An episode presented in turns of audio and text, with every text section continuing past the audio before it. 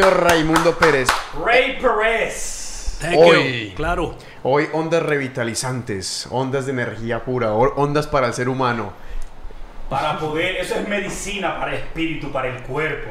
¿eh? De aquella medicina antes de que la industria farmacéutica se apoderara totalmente de la salud. Rey, esa, esa canción, ¿de quién es? ¿Qué representa? Bueno, esta canción fue eh, compuesta por, eh, eh, ¿cómo es que se llama? Cole Porter.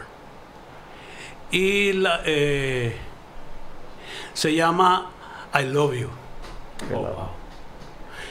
Pues I Love You. Pues ¿A qué es, una, es palabra, es una pieza y es una palabra que encierra pues la esencia de la existencia de todo esto que vivimos, el amor, ¿verdad?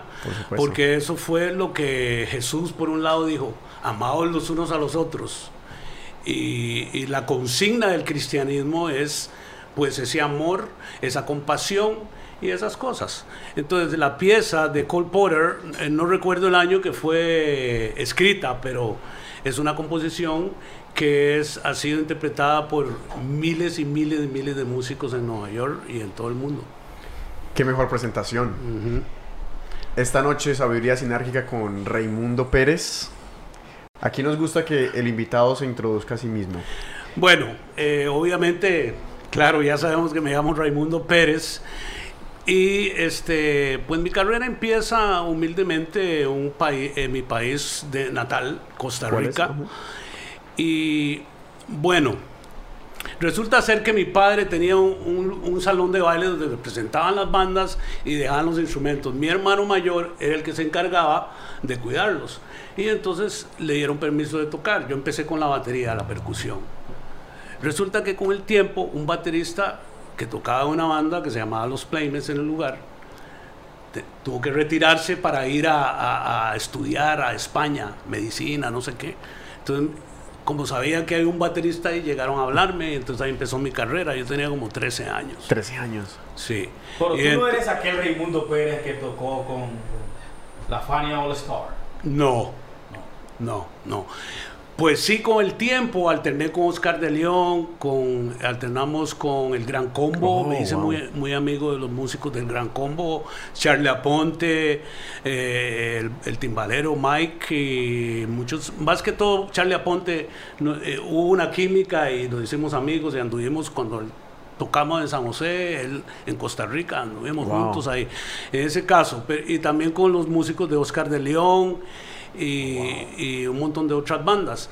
Aparte que también, este, ya cuando vine a Nueva York, la razón de venir a Nueva York fue estudiar, seguir el estudio, porque me, me llamó la atención el jazz. Entonces, yo digo, la única forma de aprender, porque un amigo justamente había traído unos discos, unos LP en ese tiempo, donde estaba Jimmy Smith, Wes Montgomery, que es uno de mis ídolos, y, y- y- y yo cuando escuché a esos músicos, yo dije, yo quiero tocar así. Pero el único lugar donde se podía venir a hacer eso era Nueva York. Nueva- porque Nueva York, Estados Unidos es la, es la cuna de la música. Exacto, sí. pero especialmente Nueva York. Entonces yo dije, bueno, hay que ir a Nueva York porque ahí es donde es. Usted vino buscando ese Y sueño. vino buscando mi sueño, estuve tocando, estuve al principio aquí uno tiene que hacer muchas cosas. Luego pude llegar a un estudio, tuve la oportunidad de trabajar como músico de estudio. Estuve trabajando donde se ganaba buen dinero Sí. en ese tiempo, en la 48, eh, eh, 48 entre sexta y séptima, se llamaba Right Track Studio. Ahí alterné con Hiram Bullock, que un guitarrista buenísimo que tocaba con 24th Street Band, que tocaba en 7th Avenue South, en Manhattan. Eh, toqué con Rachid Ali, que era el, ba- el baterista de John Coltrane, en una sesión. Eh, Jimmy Young, otro baterista muy bueno. Y luego, un- una vez que toqué también con Lester Chambers, que era el de los Chamber Brothers, había un club que se llamaba Sisis, que quedaba en la octava avenida y la 14. En la, sí, en la octava y la 14. Y ahí se tocaba blues. Y yo toqué con Lester Chambers, blues con la guitarra. Oh, wow. O sea, porque en ese tiempo, pues, eso era lo que había y tuve que hacerlo. lo- Y, y estuve un tiempo muy activo con la música y, y- y más que todo mi carrera se resume en mi en- comienzo en Costa Rica y después a los 23 años que llegué aquí y ya tengo No, Varias décadas. eso, que- que, a- ¿Desde a qué edad entró Raimundo Pérez aquí a los Estados Unidos? ¿Cómo llegó? Eh, ya sabemos que fue a través de la música, correcto. Eh, ¿Cuál fue esa trayectoria como, como inmigrante aquí en, en los Estados Unidos? ¿Me entiendes? Ya que eso es un tema de mucha discusión en estos días. Claro. Es lo que nosotros proporcionamos y lo que traemos sobre la mesa, ¿me entiendes? Se nos ha catalogado con, eh, con ciertas denominaciones, pero el que conoce su ser, el que trae ese amor, como usted expresaba al principio, aunque yo diría que Jesús de Nazaret estuviera muy avergonzado de los cristianos. sí, definitivamente. Pero ese tema es para otro día. Claro. eh, hoy se trata de ti, Ray. Eh, exprésanos, háblanos de eso. Eh, la pregunta, ¿cuál fue la pregunta? Disculpa. Eh, ¿Cómo fue que.? eh, ah, O ok. ¿A qué edad llegaste? Sí, ¿Cómo sí. fue el proceso Ah, de. Sí, adaptación? ok. Lo que pasó fue que eh, yo tenía un amigo, o tengo un amigo, que es mi mejor amigo, se llama Miguel Arias, que yo creo que él de repente va a poder escuchar esto. Este, a él, yo llegué a, a New Orleans para empezar, ¿verdad? Wow, oye, Mi- Directamente, llegaste. no, Sí, directamente llegué- al, al- al punto de Llegué a la ebullición. cuna. Mística. Llegué a la cuna del jazz, es jazz. justamente. Y- pero usted justamente. llegó allá buscando eso, buscando jazz. Sí, yo venía para la Wow. música y entonces caí a New Orleans y entonces la sorpresa mía fue las primeras bandas de Dixieland que yo vi en los Wow. parques. ¿En qué, ¿En qué año fue eso? En 1978, abril. ¿De 1978. cuánto Abril del- en Estados Unidos? 20, eh, 43 años 43 ahorita. años. ¿Y, y el jazz aún seguía siendo en esa época un tema de, de- de- de amplia popularidad como lo fue en 1930 o en 1920? Estaba empezando otra vez a agarrar el auge porque ustedes se recuerdan que el jazz era fuerte, después llegó el rock, el- la vaina psicodélica en el tiempo de, de los 60, de- durante, durante la, la Sí. guerra de Vietnam. Sí, sí. Y estuvo como por tres décadas, como que hasta los músicos tuvieron que tirarse a, a tocar eh, música comercial y todo para sobrevivir. Para poder sobrevivir, claro, Sí, claro. Tocabas porque- en club, en exacto. bandas, en la ciudad, sí. Había sí. muy pocas Sí, emisoras sí. que se podían mantener con el jazz. Ahora existe WBGO, que es mantenida, que es como PBS. Solo pone jazz. Sí, solo pone jazz, Yeah, uh, no commercials. No commercials. yeah. Bueno, anyway, yo llegué a, a New Orleans primeramente y ahí fue cuando empecé a ver los primeros músicos y justamente yo me voy a un parque donde estaba la gente, era un domingo, recuerdo, eh, era un tour y entonces nos bajamos ahí, la gente que venía, porque yo venía con médicos, abogados y todo, yo era el único músico entre la turba esa. Y entonces eh, había unos muchachos con parlantes, ¿sabes? Que abren los y tienen esos speakers y todo. Y sale New York, New York, la Oh, pieza. oh. Y yo digo, Frank no, no, no, Qué disculpa, símbolo. no, disculpa, disculpa. De a Native New Yorker. Oh, ok, ok. Sí, eh, You're a native New Yorker. Ok. Esa pieza. Sí. Y sale con un saxo de esos bien pegados, men, pero sea bárbaro, puro New York, ¿verdad? Wow. Y entonces yo dije, no, yo tengo que irme para. Entonces llamo, llamo a mi amigo, ¿verdad? Que estaba aquí en Brooklyn, vivía con su hermana, y le digo, Mike, ¿qué tal sería ir a Nueva York? ¿Y cómo está eso por ahí? Me dice, ¿quieres venir? Y le digo, por supuesto, pero yo, yo pues me va a tomar un ratito. Me dice, no, no, no, yo le pago el pasaje. Wow. Y mi amigo me pasó pagó el pasaje y cuando llegué al aeropuerto había otro amigo, colega, Mario Campos, un baterista que ahora está en Costa Rica, se fue ya de viaje para Costa Rica hace unos años y llegó con una limusina a recogerme. Qué bien. Resulta que el único, el único ride que tenía era un amigo de él que manejaba limusina. Y así que estamos empezando. Sí, y yo llego y el hombre dice, y me recoge en limusina y me quedé durmiendo en el estudio. Ya después al siguiente día me fui para Brooklyn y ahí ya empezó. Y después viví en Midtown y ahí empezó. Y el resto es historia.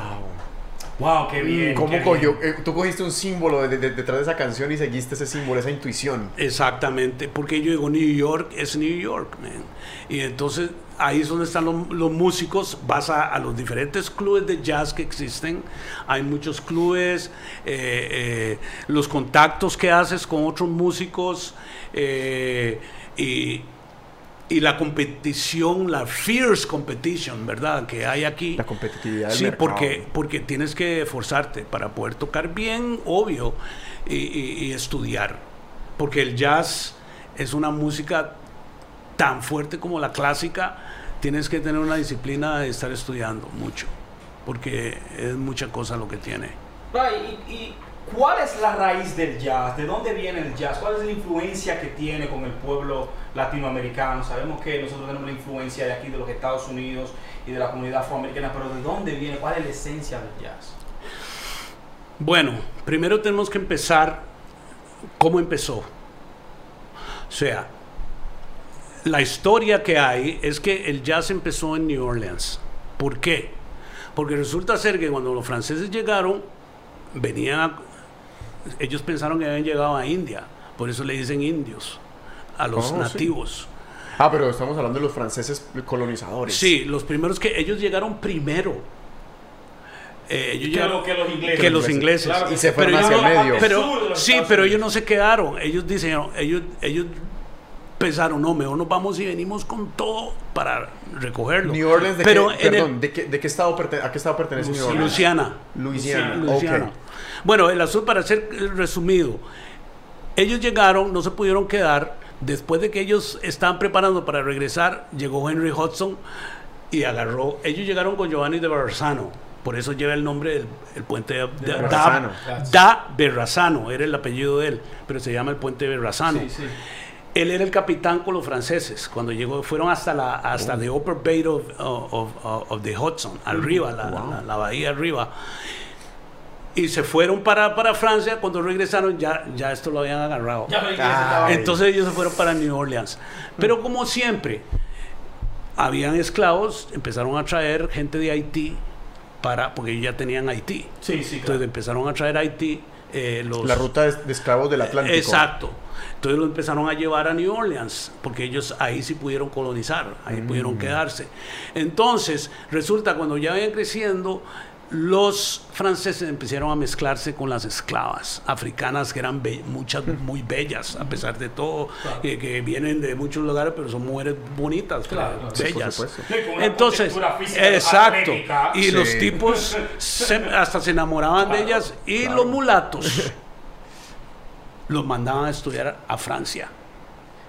Pero usted sabe que la cultura africana no es homogénea, viene variada. Sí, hay mucho Totalmente. africano en Francia. de diferentes lados, todo, todos diferentes ritmos y hasta con marimbas y, Sí. y- y- Por eso y- tiene razón el carnaval de New Orleans. Ahora que usted habla de eso, Sí, eso, mo- también eh, hay como una brujería, como que se usa mucho el misticismo. Sí, porque ellos- ellos trajeron lo que lo- el yoruba, lo que es la santería, como lo mismo que tiene Cuba. Cuba es igual, Cuba también tiene santería, Sí. pero eh, es una religión. Se le dice santería aquí porque a veces lo usan para otros medios, pero ellos, ellos tienen sus ritos como su religión. Anyway, voy a resumir.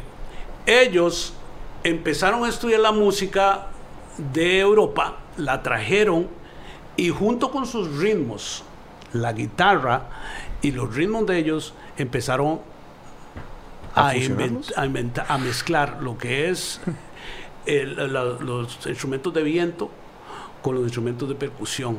Y los músicos de jazz inventaron la batería. Ajá. ¿ok? Lo que conocemos hoy como batería, Hay, hay naciones. ahí punto. en New Orleans. Eso es lo que dice la historia porque tuve que estudiarla. Exacto, Por supuesto. Sí. Entonces, resulta ser que ellos, pues una vez que ya empezaron a mezclarlo todo, nació el Dixieland. Entonces era ritmo de batería con todo el mundo soleando, ¿ah? Pero nació Louis Armstrong. Y Louis Armstrong, el trompetista, él llegó y dijo, espérese un momento, yo ya estoy cansado de que todo el mundo toquemos al mismo tiempo. ¿Por qué no lo hacemos? Usted toca primero, después él y después yo, que el ritmo siga. Y es así como la tenemos a nuestros días, conocemos el jazz, Oh, wow. que cada instrumento suena y así está el piano, el bajo, la batería, que son rítmicos, que lo acompañan cuando está haciendo el solo. Pero también existe la guitarra y el piano que se puede tocar solo también, en realidad. Eh, sí, el jazz es muy razón. relajante. ¿En qué frecuencia tocan el jazz? Depende. O sea, hay, eh, hay ritmos suaves, como también existen los géneros, balada, eh, los, el Latin jazz que se mezcla ritmos africanos, o sea, los ritmos afrolatinos Yeah. con, con las composiciones de jazz. Puede ser estándar o puede ser mismas composiciones. eh, eh, composiciones originales y todo eso, pero normalmente es como que es una, es una fusión, ¿no? Como lo hizo Santana con el rock. Ustedes se acuerdan muy bien que era puro rock así. Llegó Santana y metió los ritmos africanos Sí. con la guitarra eléctrica y haciéndolo del rock, pero con ritmos afro No, latinos. y he killed it though. Ah, imagínate. Pero He esta, killed it bad. el jazz entonces, el, jazz fue antes de la, de la, de la, de las, de, de que la esclavitud se, se disolviera en los Estados Unidos. Es exacto. Fue durante la esclavitud. Sí, bueno, en realidad sí. Fue durante ese tiempo, pero, pero ya, ya, ya se estaba casi emancipando. Ya- ya- Sí, sí, ya, ya es más reciente. Es más reciente porque ya se estaba emancipando. O sea, ya, ya tenía tiempo los franceses y, los afrodescendientes ya tenían tiempo de estar eh, eh, ahí con el eso, o sea, el algodón y todo ese asunto, hasta que empezó ya también la llegada de otro tipo de europeos, no solo los franceses, empezaron a llegar ingleses, empezaron a llegar eh, de, de- Holanda, Holanda, de sí, lados, definitivamente. ¿cierto? Y entonces, eh, pues es variado, todo, eh, mucha- muchas culturas se mezclaron y, y- y obviamente el gobierno de Estados Unidos eh, eh, empezó a resurgir y, y- y- y- y quiso reclamar eh, Luciana y lo compró, se lo compró a los franceses. Eso fue comprado definitivamente. Sí, los franceses lo vendieron. Y, y- y, pues esa es la historia, ¿no? ¿Qué Y representa, ahora... ¿qué representa pues, la palabra jazz? O sea, ¿qué significa la palabra jazz? ¿De por qué se llama jazz y no otro nombre? Buena pregunta. Buena pregunta. Debe ser, o sea, porque yo escucho el, el ritmo del jazz y a mí me suena muy similar a lo que se conoce hoy día como rock. Pero me, me gustaría indagar quizá en, en cuál fue el resultado, porque si viene de la, de la raza negra, de, la, de los primeros esclavos, debe tener un significado místico detrás. Claro que sí, como símbolo, claro sí, sí. el jazz, el jazz debe... semántica. Porque yo he leído muchas cosas sobre el jazz acerca de cómo puede eh, ayudar a los niños en su crecimiento intelectual, en el crecimiento Por eso creativo. lo recomiendan a las mujeres embarazadas Sí. a que pongan a los niños a escuchar jazz dentro del... Y, y entonces ahí donde yo digo, él debe tocarse una frecuencia específica, bu- o sea, en el punto, Será porque 440. Yo, yo- porque fue- si, si, de si tocan acuerdo- en 440 o 430. 440. Ahí hay una diferencia. Esa, esa- esa es la frecuencia de la que tú dices. Tierra. Oye, Sí. quiero, quiero que sepan que la frecuencia de la Tierra es 440. Por eso hay grupos que suenan muy diferente a otros. que porque tocan en la frecuencia de la Tierra. Tú, una- sí, una es- vez tú lo, creo que lo comentaste, sí, claro. Claro que sí. Y tiene mucho sentido. ¿Me entiendes? Cuando tú, escuchas, cuando tú escuchas jazz, hay como una paz en ese. Aunque tú nunca lo hayas escuchado. Hay como en ese momento, tú- si tú te detienes, entra como una paz en ti. tú esa Definitivamente. vibración, Y sabes que a pesar de ser una música africana, es muy diferente a la música que ellos bailan en África como tal, que es una música mucho más movida de percusión, de tambores. En esta lograron llegar al público occidental por completo, porque reunieron los, los, los instrumentos europeos Es correcto. y transmitieron esa energía que viene de la parte de, de toda la base de la- de- del Congo y transmitirla mediante esos instrumentos. Por eso ah, el, el jazz es fascinante para cualquier persona que lo escuche. Ok, aquí tengo una, pues, una respuesta etimológica de la palabra y también el significado. De acuerdo, es una, es una similaridad del jazz con el jazzm, que es obsoleto, es un slam, o sea, Ok. un dicharacho, quien dicho, dice, sí. un dicho. Energía y vigor significa espíritu. That's what it is. Mm. That's what it is. We, Jazz Jazz we- es we- espíritu. We nailed it. So we talk about Ok. it. Nosotros hablamos de eso. Te- Ok. Te, te siente la armonía, por eso, you know, Sí. Por eso te hice la pregunta de la frecuencia. Porque Ah, bueno, sí, la frecuencia es 440. Es- Eh, es, es que Yeah.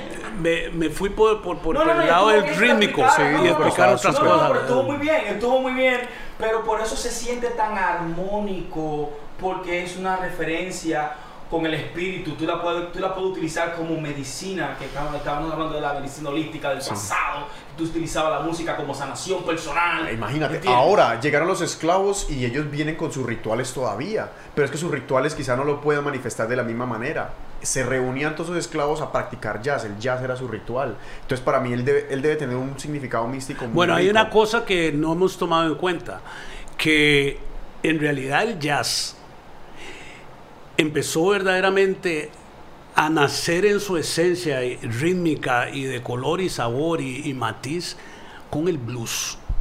Con el blues, claro. Porque el blues era la guitarra, ellos cantaban blues en ese tiempo porque era una forma de lamento. De, de- en cierta forma desconforo, por lo menos un- una, una forma de consolación para, para- pa- de lo que estaban viviendo. Y entonces ellos tocaban, pues, eh, eh, eh, por ejemplo, Un blues. My mama told me yes, I'm so sad.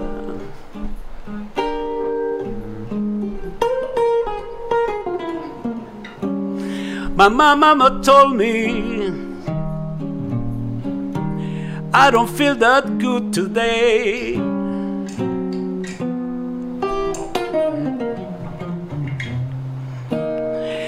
I don't want to be like this anymore. I say so.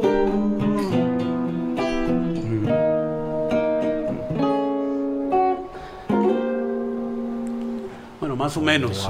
Bellísimo. Eso Ese, es, ese es y un lo, blues. explicar. Eso es un- una más o menos. persona sí. que tenga que trabajar sin cobrar. Exacto. Ey, y encima de eso maltratado, abusado. Ey, traído desde su tierra, quitándole su apellido, su Dios, su familia, su mujer, todo su cultura y meterlo en, en esos maizales y pasar por ese proceso de esos viajes, de esos barcos negreros. Eh, Y aparte de los whippings. O sea, hay un libro que yo recomiendo para que entiendan verdaderamente lo que fue la esclavitud, es eh, Frederick Douglass. Porque Frederick Douglass vivió, él era un niño y él todo eso que recordó, porque eh, fue uno de los privilegiados, digamos, de, los, esclavos. que- ah, pero era esclavo directo. No, no, pero estamos hablando ya de Baltimore Ok. y, y- y Delaware, en esa área.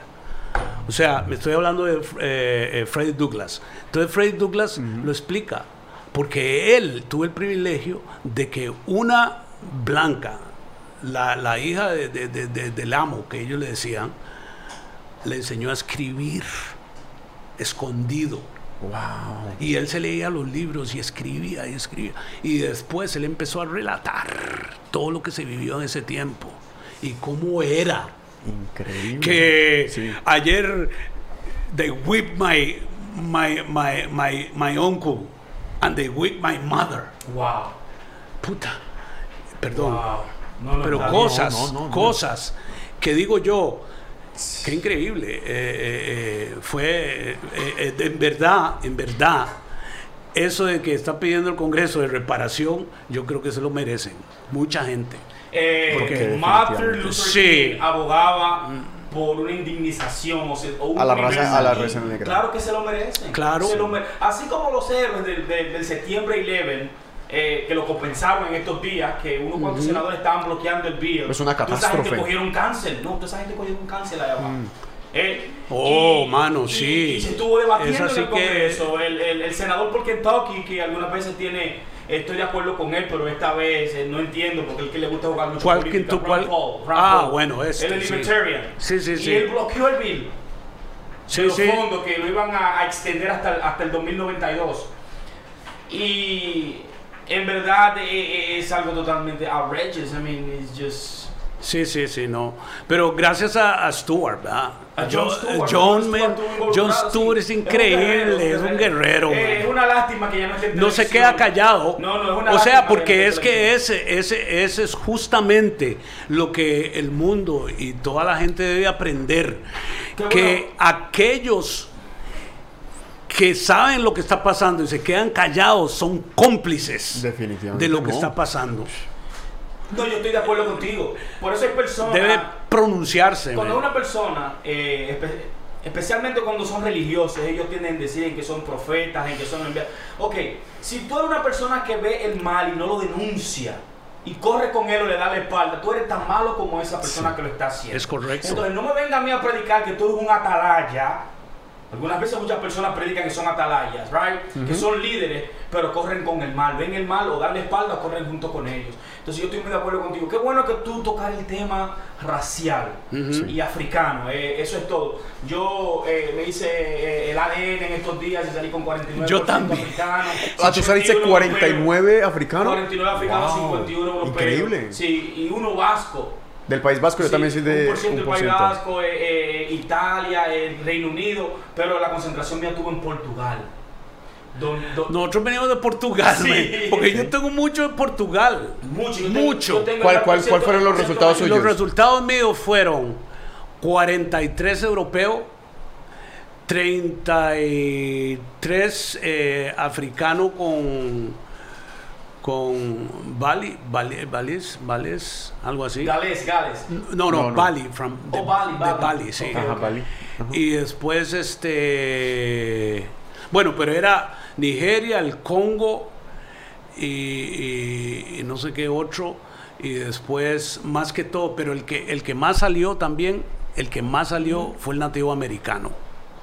O sea, que yo tengo más eh, eh, genes eh, eh, de los nativos americanos del norte. De aquí, de los del norte. Sí, sí. Un yo montón, yo lo Yo, te el perfil y te veo y te Sí, digo, sí, wow, sí. tú pareces un indio. Aunque vea que yo también, yo saqué 36% nativo americano Sí, también, tú- sí. 20 de- del sur y 16 del norte. Wow. Pero el africano nomás saqué 5%, nada más 5%, imagino los esclavos que llegaron a, que llegaron a Colombia. Pero la, el, tema, el tema racial, ahora que te estás comentando, quizá, ¿tú crees que eso pueda quizá influir en, el- en los gustos que uno tenga musicales, artísticos, eh, intelectuales? Mira, yo te voy a decir El, algo. te- el tema genético, Porque ¿en serio? me encantó que eh, Ray, ah, Ray, ah, tocar el tema. El hombre blanco, muchas personas dicen, le decían en aquel, en aquel entonces, el demonio blanco, el hombre blanco es the devil, el, el demonio, right? Se apoderó totalmente de la identidad del, del africano. Se lo, usur- lo usurpó. Se lo usurpó. Sí. Y la lo eliminó. violó, lo maltrató, 300 años de esclavitud. ¿Ah? Encima de eso, hasta el presente es el momento que todavía nosotros estamos hablando aquí de división racial en este país. Que es supuestamente eh, la nación más democrática del mundo. El estandarte de la el libertad. estandarte de la libertad. Sí, Por eso sí. está el estatua de la libertad. Pero no es irónico, pregunto yo, como decía este, eh, este comediante de humor negro, George Carlin. eh, decía, no es irónico eh, que para tú creer el sueño americano, tú tienes que estar durmiendo para creer esa falsa. Y te voy a decir por qué. Eh, los padres de la patria que escribieron la constitución, especialmente Jefferson, ¿ah? George Washington y compañía, todos los hombres son creados iguales. Ahí viene la hipocresía. Mas sin embargo, ellos eran dueños de esclavos. Ujú. Oye el patriotismo estadounidense. Oye el patriotismo. Todos los hombres son iguales, mas sin embargo, todos ellos eran dueños de esclavos. Ese es el güey Ellos consideran, Jefferson, consideran que los hombres Henry, son gente como ellos. Everything. Nada más gente como Everything. ellos. Increíble. So, yes. Eh, Martin Luther King abogaba porque a, a la comunidad afroamericana recibiera una mensualidad y yo creo que sería lo justo. ¿Me entiendes? Yo creo que sería lo justo. ¿Usted cree que, Y- o sea, hay- la- después de esa catástrofe? sector, no, y hay voces en el sector que yo la veo más, que están hablando más eh, eh, eh, sobre esa situación. Pero- de que ellos se merecen un... Así como indignar, así como ellos indemnizaron a, a- a los indios dándole su, su tierras, y en estos días aprobaron 60 billones de dólares, no sé cuántos fueron. ¿Me entiendes? Yo creo que también... eh, a Ahora- toda persona, tercera generación de africanos, aunque los padres se murieron, los abuelos, eh, Deberían compensarlos. Deberían compensarlos. Ahora yo le pregunto, ¿usted cree que, digamos que en este momento llegue alguien y que logre pasar una ley que diga, sí, vamos a recompensar a los africanos por lo que vivieron? cuál es el miedo del ¿Cuál, hombre? cuál sería, ¿Cuál sería el resultado en la sociedad? El, el miedo del hombre blanco es que, el, el- es que el africano desarrolle su cerebro al máximo. Por eso cuando explicó Ray que una muchacha blanca lo enseñó a escribir y ya de momento la persona está redactada. Sí. El miedo, tú lo ves en el deporte. Y- y siempre ya hizo un el- cambio el inmediatamente, un absoluto, cambio en el mundo. físico atlético, del, del- Sí. de- de- la, contextión, la, la contextura física del africano. Es genéticamente muy, muy El hombre, avanzado. ¿sabe que Fred Douglas llegó a ser asesor de Lincoln? Él fue el que lo asesoraba con, con asuntos de, de- de los afroamericanos. Imagínate, Imagínate. hasta y- y donde porque, llegó. porque aprendió, aprendió a leer y a Oh, escribir. wow. Qué bien. Pero so, vea tú lo- tienes más de nativo americano. Exacto, Es tu fuerte. exacto. Nativo americano es tu fuerte. No es, Wow. 39, mano. Ok. eso tú- España, 16. Y después Camerún, Congo, Southern Bantu 11%, People, ya. 11%. Portugal, 11%. Después Mali es 6%, Italia 6%, Senegal 5%, nativo americano de los Andes, Wow. 6, So, 3%. tú eres, tú eres de, ese- de esa cadena montañosa. Exacto. Tú Después vienes, África, oye, tú vienes desde Asia. del este de Tú vienes África desde 1 Asia. y después- Bajando, sí, Tú sí, vienes sí. desde Asia, Desde las mongoles. por China, por Mongol, por Y- ahí, y por uno- Rusia, cruzando Alaska, te metiste al norte. Exacto. Exacto. Wow. Yo siempre he sentido Montó en mamut. Eh, yo he sentido mucha afinidad, mano, con esa gente. Vea, uno de Grecia y los Balcanes. Wow. Hasta ahí, aquí. Pero mira, mira Norteamérica, todo, todo, todo verde, mano. Yo soy, yo soy de este continente. No hay absolutamente Yo te quiero hacer una pregunta. Ajá. ¿Qué, ¿Qué ha sucedido con la comunidad afroamericana? Que a pesar de aquella decisión heroica de eh, Abraham Lincoln, Ok. ah, de, la, de la emancipación.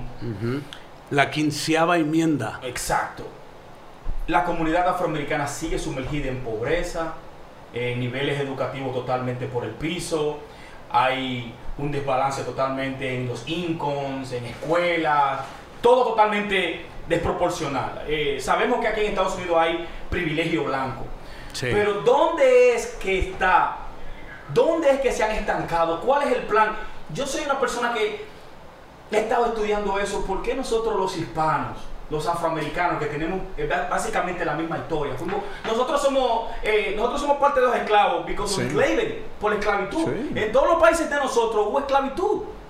Entonces nosotros también somos parte de Y ella. además nuestra raza es mucho más re- reciente y seguimos estando también en los márgenes ¿Dónde está el negativos. fallo? Mm. ¿Dónde está el fallo?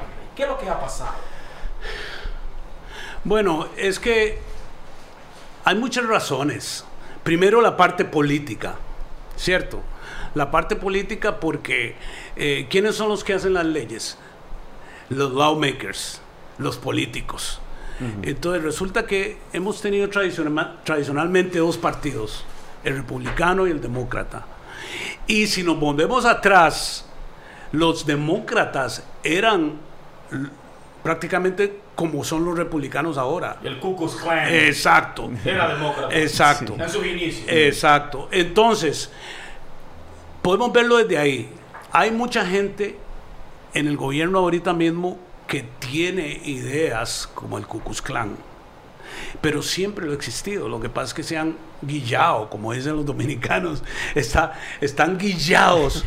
Entonces andan guillados y están metidos y son senadores y son congresistas y son todo esto. Entonces, ¿qué pasa?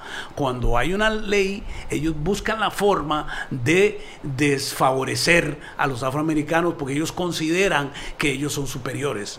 Por, por eso de la gran de la, de, la, eh, de, de white supremacists. Entonces, estamos, estamos viendo el resultado ahorita. Estamos viendo el resultado de todo eso. Independientemente, el Trump, como es loco, ha expuesto eso. Aunque él mismo es un racista. Entonces, yo por mi parte, yo digo eso, que él es racista porque así es como yo lo veo. Tal vez no lo es, yo no sé. Tal Right, vez el, pueblo- tipo quiere, el pueblo tal vez el tipo el pueblo quiere hacerlo. basically es racista porque votó por él. Y te voy a decir algo, eso era una caja de Pandora que estaba ahí y no se había abierto todavía. Pero acaso eh, eso no es desde ahora que este pueblo es racista. Si nosotros vamos a la historia y la Sí. reciente no, historia, pasado, presente y futuro, lo es. ¿eh? Estamos hablando de que Santi Claus es blanco. Dios, eh, Jesús es blanco. Todo el marketing es Tarzán blanco. es blanco, Tarzán, eh, eh, en África, el rey de la selva, Sí, sí. que se comunica con 50 lenguajes con todos los animales. Sin embargo, los africanos que nacieron dos miles y miles de años ahí no hablan nada. No hablan con los animales. Y él es ojos azules. El vestido de novia blanco. Y Jenny Boy. Eh, es- es si tuvo un gato negro es mala suerte. Si una persona te quiere Wow, extorsionar, sí cierto. you. Todo, todo blanco, todo es Ya, blanco, todo todo lo blanco. cierto. negro es malo y todo lo blanco es bueno. Entonces, siempre se nos ha. El demonio es negro y Dios es. Los ángeles son blancos. O sea, los demonios son negros, los ángeles son blancos. Ahí está la simbología, la diversidad. De, de lo que es el yin yang, el bien y el mal. Exacto. ¿Entiendes? De lo que es Esa es la dualidad. exactamente la Del dualidad. mundo. ¿Cómo nosotros eh, podemos unificar la conciencia, saber que es una? Hablábamos en estos días de la batalla en Kurukshetra, porque Arjuna no quería pelear en esa batalla y Krishna lo convenció y le dijo, mira, mira la muerte y la vida como si fuera una. Exacto. Y no te apures por el resultado de la acción, que eso no es eso. La vida sigue, es una. Sin importar las consecuencias. Y al final lo que le dice, todos esos que están ahí, sus padres, sus abuelos, Los ellos tíos. siempre serán y en el futuro nunca dejarán de ser. Batalla en no, Sí. esa, esa batalla Porque nos abrió el era capítulo. la, eh, eh, o sea, es el entendimiento y la realización de la existencia eternal del alma. O sea, que el cuerpo es solamente un vehículo que usamos, que cuando está viejo, el alma lo agarra y se lo quita y se pone otro nuevo. Como si se quitara una ropa, si se quitara una ropa Exactamente. sucia, se bañara Es una vaina así. Es, una es como que si fuera una forma inteligente, como, como, como, como algo cibernético, digamos, que es una computadora. y que hay una energía, la única energía y- que da vida es única. Es una. Exacto. Entonces, Sí, definitivamente. nada más, eh, eh, no- eh, el sentimiento es, está de más. Es una cuestión de, de ley. Es como la, como la ley. O sea, nosotros vivimos bajo unas leyes naturales. El Dios no controla nada. Dios, Dios está más allá del control de nosotros y que aquel que se cree muy grande. Bueno, el más grande que me... Solo que me haga un meteoro. Entonces yo le digo, usted Dios, me hizo un meteoro, usted tiene una parte de Dios. Sí. Y si me va a hacer, por ejemplo, una luna, entonces yo digo, bueno, hay yogis que lo han podido hacer de acuerdo a la... Y entonces, a la- a la Nosotros, ¿Dónde- hemos discutido, nosotros hemos discutido mucho. Eh, de sí. Yo creo que- Entonces, entonces, Dios no se mete, porque Dios está en nosotros. Nosotros fuimos Period. criados a dijo. su imagen y semejanza. Ahí ya lo dijo. Ya no tengo que hablar porque le iba a decir. Estaba eso. la sí, ley. yo le iba a preguntar Es que lo mismo. único que son las- ¿Dónde estaba Dios? Todo, todo lo que pasa son las leyes de la naturaleza, los castigos y todo eso, el karma. Si usted hace una mala acción, usted recibe una reacción. Y es Pero ahí que viene la supraconciencia de la que hablábamos Sí. anteriormente. You gotta- tú tienes que salirte del karma y unificar las dos dualidades. El Y primer paso es estar consciente. sola. El primer paso es estar consciente de que hay un, hay un orden completo de las cosas. Y que además de eso, lo que él dijo, que Dios nos hizo imagen y semejanza, eso quiere decir que habita en nosotros. Cuando ya nosotros tenemos conciencia de eso y conciencia de que existe una ley, ¿no? el karma está todavía, el, el término está un poquito prostituido, pero el, el término como tal, o sea, el hecho de que hay una, una acción-reacción y que todos los procesos que suceden son espirituales, vienen desde adentro. Como tú pienses, así mismo se manifiesta. Como tú das, así mismo recibes. Yo creo que esos dos puntos serían suficientes para nosotros abrir un poco la conciencia. Claro. Y hay que estar conscientes constantemente de, de lo que uno hace y lo que uno dice. Cuando Porque las palabras son cosas. Y hasta los pensamientos son cosas. No, decir, Por eso si lo medimos en la escala de Sí. megahertz, tienen energía, sí. tienen fuerza. es correcto. tienen fuerza, así Sí. como la- la- eh, el sonido de la guitarra, así las palabras tienen poder. Las palabras, las palabras salen y se emiten y se pierden en el espacio. Son ondas, son, son frecuencias. Son frecuencias, igual que las, que las palabras, Así por sencillo. oraciones. Sí. Por eso usted tiene que pensar lo que va a decir. Y si usted no va a terminar una, una oración, mejor no, mejor no, mejor no la diga. Es que lo que pasa es que lo que nos ha faltado a los seres humanos es entender de que las cosas no pasan por casualidad. Hay una razón.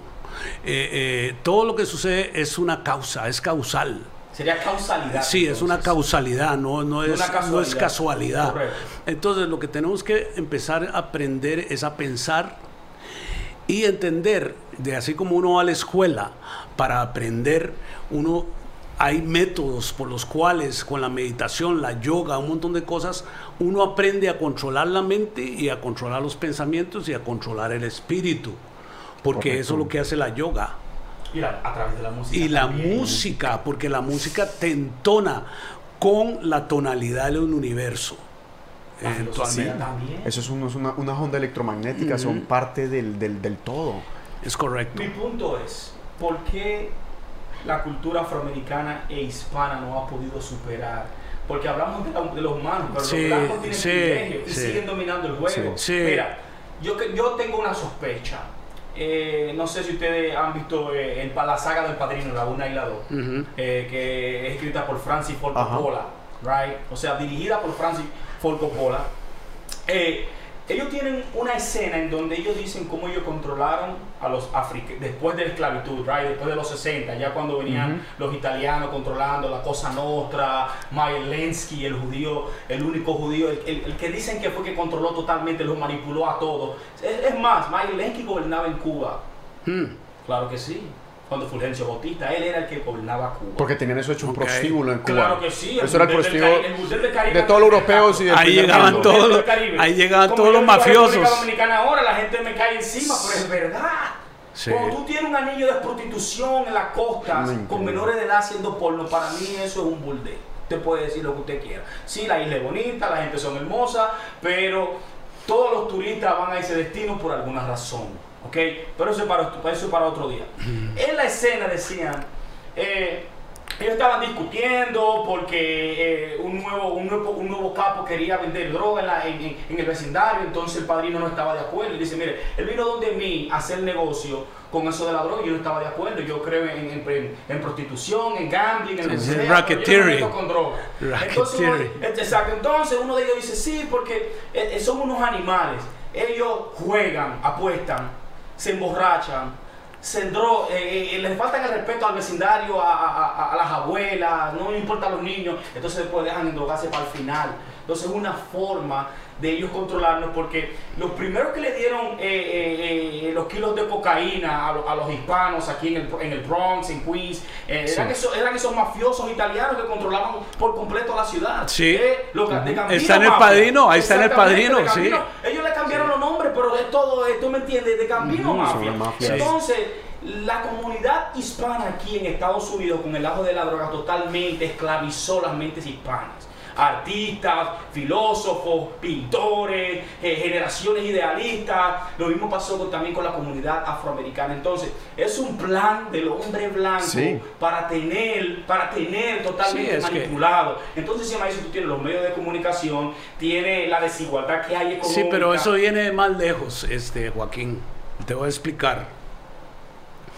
¿Te acuerdas que en la Edad Media los que reinaban eran los reyes? Los reyes eh, era la realeza. El- el feudalismo. La, la monarquía, el feudalismo. ¿Cierto? ¿Qué pasó? Por, ellos tenían, ellos están nerviosos porque el pueblo se, se les sublevaba cada rato. Entonces había que inventar algo. Y entonces metieron a la religión. Por eso la religión y, y los papas y, los reyes era una cosa Entonces, ¿Qué- ahora te voy a explicar para, para hacerlo. Lo que pasa es que, como ellos tenían todo el poder y la opulencia, ellos tenían miedo de que el pueblo llegara y los matara. a sublevarse. Yo Sí, y los quitara todo. que provocó la revolución de Napoleón. la Exacto, la, la toma de la Bastilla. Entonces, ¿qué pasó? Eh, les empezaron a dar la Biblia. Es como dijeron aquí también cuando llegaron los españoles con la Biblia, que dice un cacique, a mí llegó un- uno de estos frailes, me dio la Biblia y me hizo que lo estudiara, yo me puse a estudiar y me dormí estudiando y cuando abrí los ojos ya me habían quitado la tierra Y tenía la Biblia en la mano. y tenía la Biblia en la mano. Sí. Y supuestamente, ¿por qué? Porque, ¿qué es lo que dice la Biblia? Que tienes que ser humilde y que ser pobre es una virtud. Ese- Amén. tema- Ese tema Eh, está- ese es- eso es, es una, es- una forma es de que- manipulación, Ahí man. es que viene, porque que la- Mm. cuando hablamos de la Biblia, ¿de qué hablamos? Hablamos, primeramente, la Biblia eh, eh, eh, está compuesto por, por, por dos mundos diferentes. La, Es la Torah y el Nuevo Testamento. La Torah, que tiene el Ketubín, el Menaj, Sí, y el los diez mandamientos y todo eso. Ajá. Entonces, Y vamos a hablar de eso. El concilio de Nicea, 302, 303 después de Cristo, eh, y su emperador Constantino. Fue, fue, el que, fue el que instaló el cristianismo. Exacto, Ahora, y él cambió, porque en la Biblia estaba escrito que existía la reencarnación y él le puso resurrección. En el, en el concilio de Nicea le cambiaron a la reencarnación por resurrección. por resurrección. Ellos wow. totalmente copiaron el equinoccio. ¿Sabes, ¿Sabes algo? Eso fue lo que ellos hicieron. Escucha esto, tan- esto, esto Lo interesante. mismo que Osiris en ¿Sabes? Egipto. Dos- ellos ¿Sabe lo cuál era, cuál era la, la es que religión ellos, que era, pueden- que era ellos guerra? tienen el poder, pueden cambiarle. Ellos tenían una religión que era la guerra del cristianismo, que era el mitrismo, del rey Mitra, del dios Mitra, de los, de los, de los Ah, romanos, sí, sí, que sí, venía sí. también de Persia. ¿Qué pasó? Que ellos, Constantino dijo, vamos a oficializar el cristianismo y todo el que practique el mitrismo, para la calle.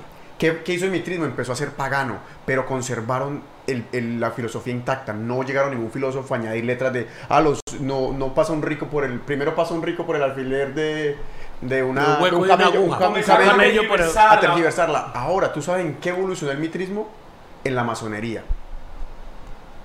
Y la masonería de hoy en día, pues ya sabemos que es un- una potencia. O sea que ellos dividieron un mismo, un- una misma filosofía y le dieron una a las masas y otra a la élite Sí. desde, desde el concilio de Nicea. Y masa lo, eso es lo que hemos estado consumiendo por, por décadas y décadas.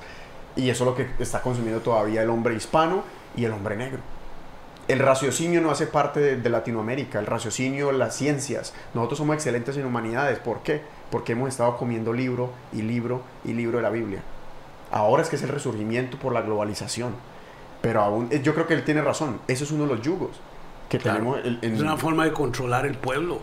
Y, y- no hay tal de que Dios te castiga y todo eso. Eh, eh, lo- tus acciones es lo que te castiga. Dios no se mete contigo.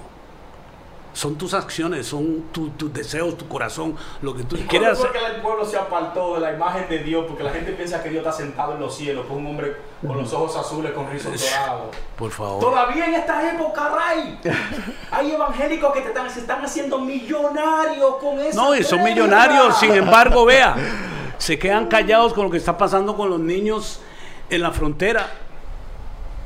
Cuando ellos deberían ir a la frontera A llevar pan, a llevar pan y agua y atender y darles de comer y, todo. Y a protestar. Y parársele a Trump. Pero no lo hacen. Hablando Porque- de Trump, hablando de Trump, hablando de Trump. Ay, Dios Trump. mío. Volvió. Tú sabes, mira, eh, tú sabes que yo leí un, un- un headline que decía, Trump es el final del Southern Strategy. ¿Tú has escuchado Southern Strategy? Ya.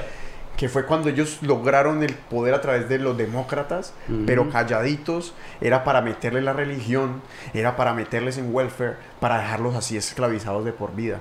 Y entonces dicen que ya Trump es la el punto de ebullición de esa, de esa Malcolm estrategia. X decía, o dijo, tengan cuidado de los neoliberales, que ellos vienen disfrazados de amigos y son peores que los mismos republicanos. Malcolm X. Y yo soy demócrata, pero yo me he sentido muy avergonzado algunas veces del partido. Eh, me siento así, estoy viendo política americana desde el 90, desde George Bush padre. Y casi, y, parte de Reagan, algo parte, porque usted sabe que la influencia norteamericana en el continente, en todos los pueblos de Latinoamérica es la Barbie, Superman, los super amigos G.I. Joe, Nike, Adidas, toda esa promoción, todo ese capitalismo, eso se sabe. Uno compró eso, uno nació con eso, la música, la cultura, por ejemplo, en mi época yo soy un, eh, un eh, Generation X, tú tienes que ser un baby boomer, right? Sí, yo soy baby boomer. Yo soy un Generation X, a, nosotros no, a mí me gustó la cultura hip Tú eres millennial. Yo soy millennial, sí. Sí. Sí, sí. Exactamente, so, you know, vemos tres di- diferentes Sí, tres Aunque yo nací en el, en el milenio pasado. It doesn't matter. Ah, pues sí. Todavía. Sí, sí. Creo sí. que era generación Y. Sí. Yo Pero soy bueno, baby sí. boomer. Ajá. Sí. Y, Baby boom. y nosotros no- no- nos levantamos con la cultura hip hop, Sí. ese movimiento afroamericano aquí en Estados ajá. Unidos, pero ¿qué hizo el gobierno americano? Eh, envenenó la cultura. Hoy en día por eso tú ves eh, la cultura hip hop, todos los muchachos salen sin idea de lo que están cantando. Antes Sí. hip hop y el rap era como Sí. protestante. Exacto. Sí. Public Enemy, Era una forma- Shakur, era una forma así. So, Y lo hicieron pelear entre ellos. Exactos. Y matarse entre Entonces, ellos. Aquí voy. Es tremendo. El ámbito político aquí en Estados Unidos es muy engañoso. Sí. Porque eh, hay un solo partido, no hay dos. Tú dijiste que hay dos partidos, hay un solo partido y se llama el del centro. Que es la ala central del- de uno y la ala central del otro. María no Ah. quiere que yo diga ni izquierda ni derecha, voy a tratar de no hacerlo hoy.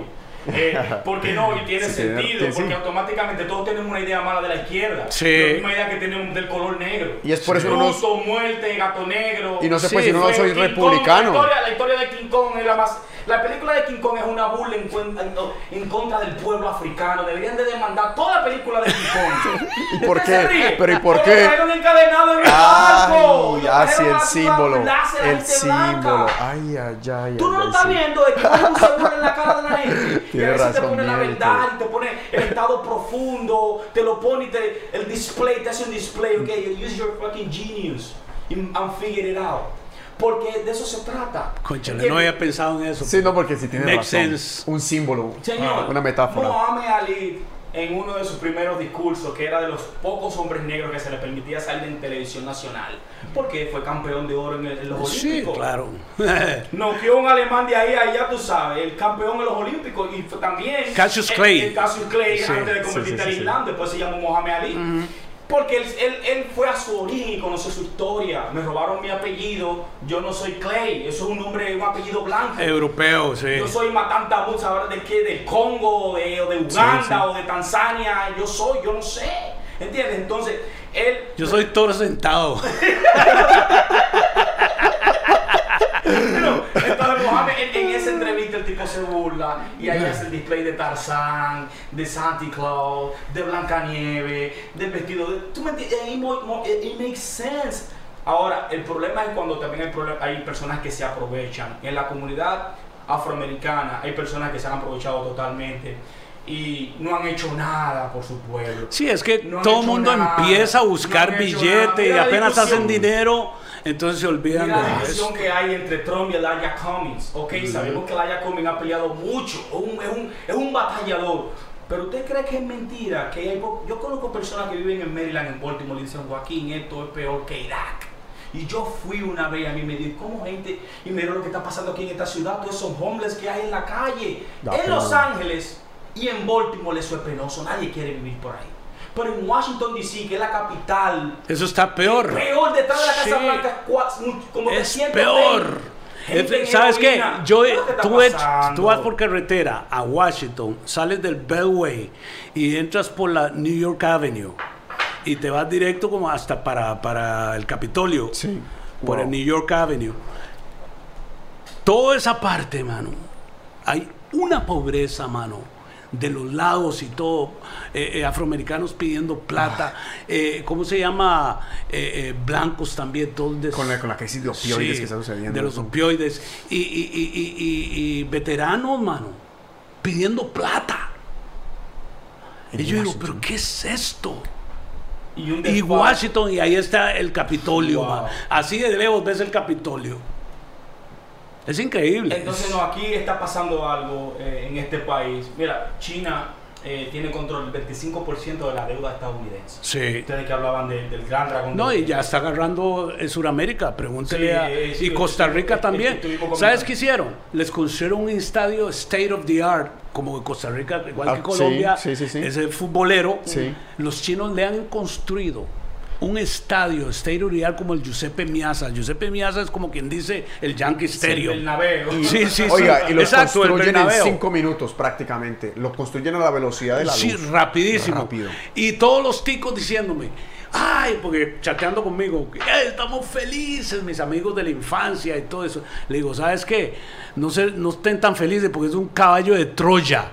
y sabes una cosa, Coño, qué bueno. ahorita razón. mismo, Viste, qué bueno. ahorita mismo, mano, tienen copias exactas del Troopers, de, de, de, de- de todos los Toyotas, pero copias con nombres chinos, son carros chinos, vendiéndolo, con- todo el mundo anda con esos Wow. carros. Ahorita se les metieron con Y- un y- estadio.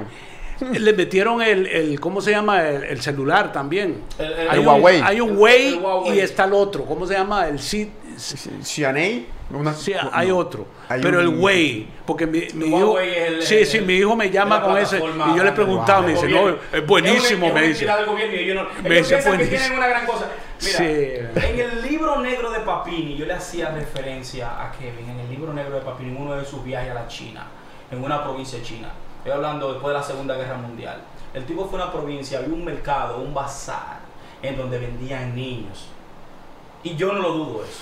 En donde personas que tenían tres hijos vendían al menor porque no podían, del hambre que pasaban, no tenían con qué comer para comprar ropa, eso es lo que yo comía en ese entonces, vendían el más chiquito digo, con el dolor del alma. Y después de eso se iba la familia, él lo presenció y veía un, venía un aberrado carnívoro, compraban esos niños para comerse y para hacerle de todo. Mire, los chinos le prestaron a los dominicanos 5 billones de dólares. A Haití le querían prestar 60 para reconstruir totalmente. La solución la tenía China en sus manos. 60 billones de dólares para reconstruir Puerto Príncipe entero. Haití no lo cogió porque ellos querían que rompieran relaciones con Taiwán. República Dominicana hizo lo contrario, rompió las relaciones con Taiwán y cogió los 5 billones. Entró el caballo de Troya. Y se lo robaron. de República Dominicana también. Se lo robaron seguro, la ¿Entiendes? plata. No, 50 seguro, 50 seguro sí. Eso ya, ya está gastado y todo. ya está gastado, No, ya ya- comprometido. No, eh, Están eh, buscando más ahora. No, sí, eh, sí, sí. algo- Entonces, ¿por qué? Ah, ah, yo, yo tengo un problema cuando las personas quieren cargar con sus pro- problemas personales, con sus propios demonios, con su esclavitud mental. Sabemos quién es el enemigo, el hombre blanco. ¿Me entiendes? Pero porque sea el enemigo, tú no, tú no te vas a renegar, tampoco le va, es muy poderoso porque controla todo. Y tú tienes que estar Ese es el error de la izquierda y el comunismo, que quiso enfrentar un enemigo mucho más poderoso que ellos de frente. Ellos entraron con huevo a la lucha, con huevo güero, y esta gente con pistola y bazooka, y toda esta gente con huevo en Ya, la porque mano. es que la única- era la única forma de poder entrar. Porque si tú vienes con ideologías y querer, pero también se puede haber hecho con política, pero es el que tiene el, Eso sí, bille- el que tiene el billete es entonces- el que gana. Entonces, man. esto- entonces, estas personas, estos símbolos como Muhammad Gandhi, que cambió la India, eh, ganó la independencia de la India pacíficamente. sin gastar un solo tiro. Entonces, ¿por qué no lo pueden hacer los pueblos de Latinoamérica? ¿Cuál es el compromiso? Eh, Lo acaba de, lo acaba de No. hacer Puerto Rico, mano.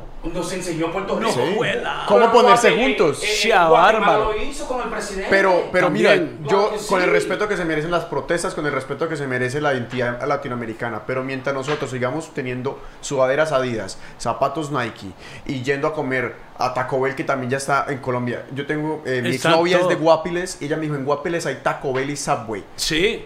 en, en Limón, entonces yo digo es- están en todas partes. Sí. Mientras nosotros le sigamos dando las corporaciones son las que manejan. Estados Acaban de abrir Claro que sí. McDonald's en Puerto Limón Centro. Claro que sí. claro que Ahora, sí. en 1989, la caída del muro de Berlín fue uno de los grandes cambios. 9 de septiembre del 2001, perdón, 11 de septiembre del 2001, la caída de las Torres Gemelas. Ahora, el 2008, ese, ese 2008, Crisis la, financiera. la crisis financiera, ahí fue cuando dijeron, ya no vamos a ir por la industria, ahora we going for the tax money, vamos a ir por los impuestos. Ya no me importa el color, ya no me importa la raza, ahora todo el que pague impuesto va a ser nuestro, ya, eso es lo único que nos hace falta por conquistar.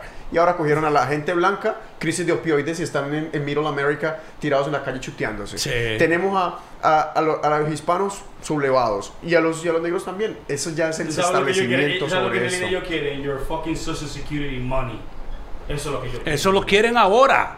Eso ya están sobre eso. Eso es lo que yo quiero. Y So- te, y te, y te, y te divert, hace, te, te, te, te distraen con otra cosa mientras ellos están haciendo todos sus trabajitos. Y eso es Mm. lo que la gente no se da cuenta.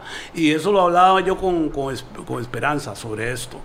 Porque, porque ellos, eh, eh, nosotros, puche, nosotros estamos tan ocupados escuchando las noticias y toda esa cosa, y, y- y las controversias que dice este tipo, las burradas que dice el presidente a veces, ¿Y usted cree que mientras él está por detrás Es con nosotros, sí, para, para que todo el mundo se quede hablando de eso, Sí. mientras él hace los cambios. Claro. Lo que pasa que ahorita mismo ya varios republicanos han renunciado porque ellos son de color. Y dice, nosotros no podemos estar ahí. Yo, yo cómo me voy a presentar, me voy a presentar yo ante mi público. Eso no es tanto la verdad. El, pro- el problema es, ellos se están Eh. retirando porque las encuestas están detrás. Oye, lo que, lo- oye, está- hoy América se Sí. parece a la nazi alemana del 33. Exacto, Oye. es justo, así mismo. Y ese tipo, el que renunció de Texas, el, el congressman, que Sí. uno de los más inteligentes, pero era un ex de la CIA, tipo inteligente, estaba en, en The Armed Service, en Intelligence Service. Ese tipo renunció porque estaba, he was pulling, en, en las encuestas tenía un 12% de aprobación. O sea, él no iba a ganar ese, No iba a ese ganar. congreso. Por Mm. eso él tuvo que, aparte de eso, él, le, cuando, cuando Trump atacó al squad, al escuadrón de la muchacha, Sí, eso. él salió y dijo eso fue racista y fascista. Sí, el presidente es un racista. So, y ahora vino con la renuncia. Eh, eh, eh, el ambiente aquí en los Pero no solo Unidos- él. Acaba de renunciar otro también. Unos cuantos, claro que sí. Y el de, el de- el de- el de Utah renunció, Sí, de sí. Unos cuantos. Seis han son los que han renunciado. renunciado. Sí, seis han renunciado. Increíble, en serio. Esa, esa noticia no la conocía. No, porque es que, es que, es que no tienen, no tienen, es decir, las encuestas están muy bajo, hermano.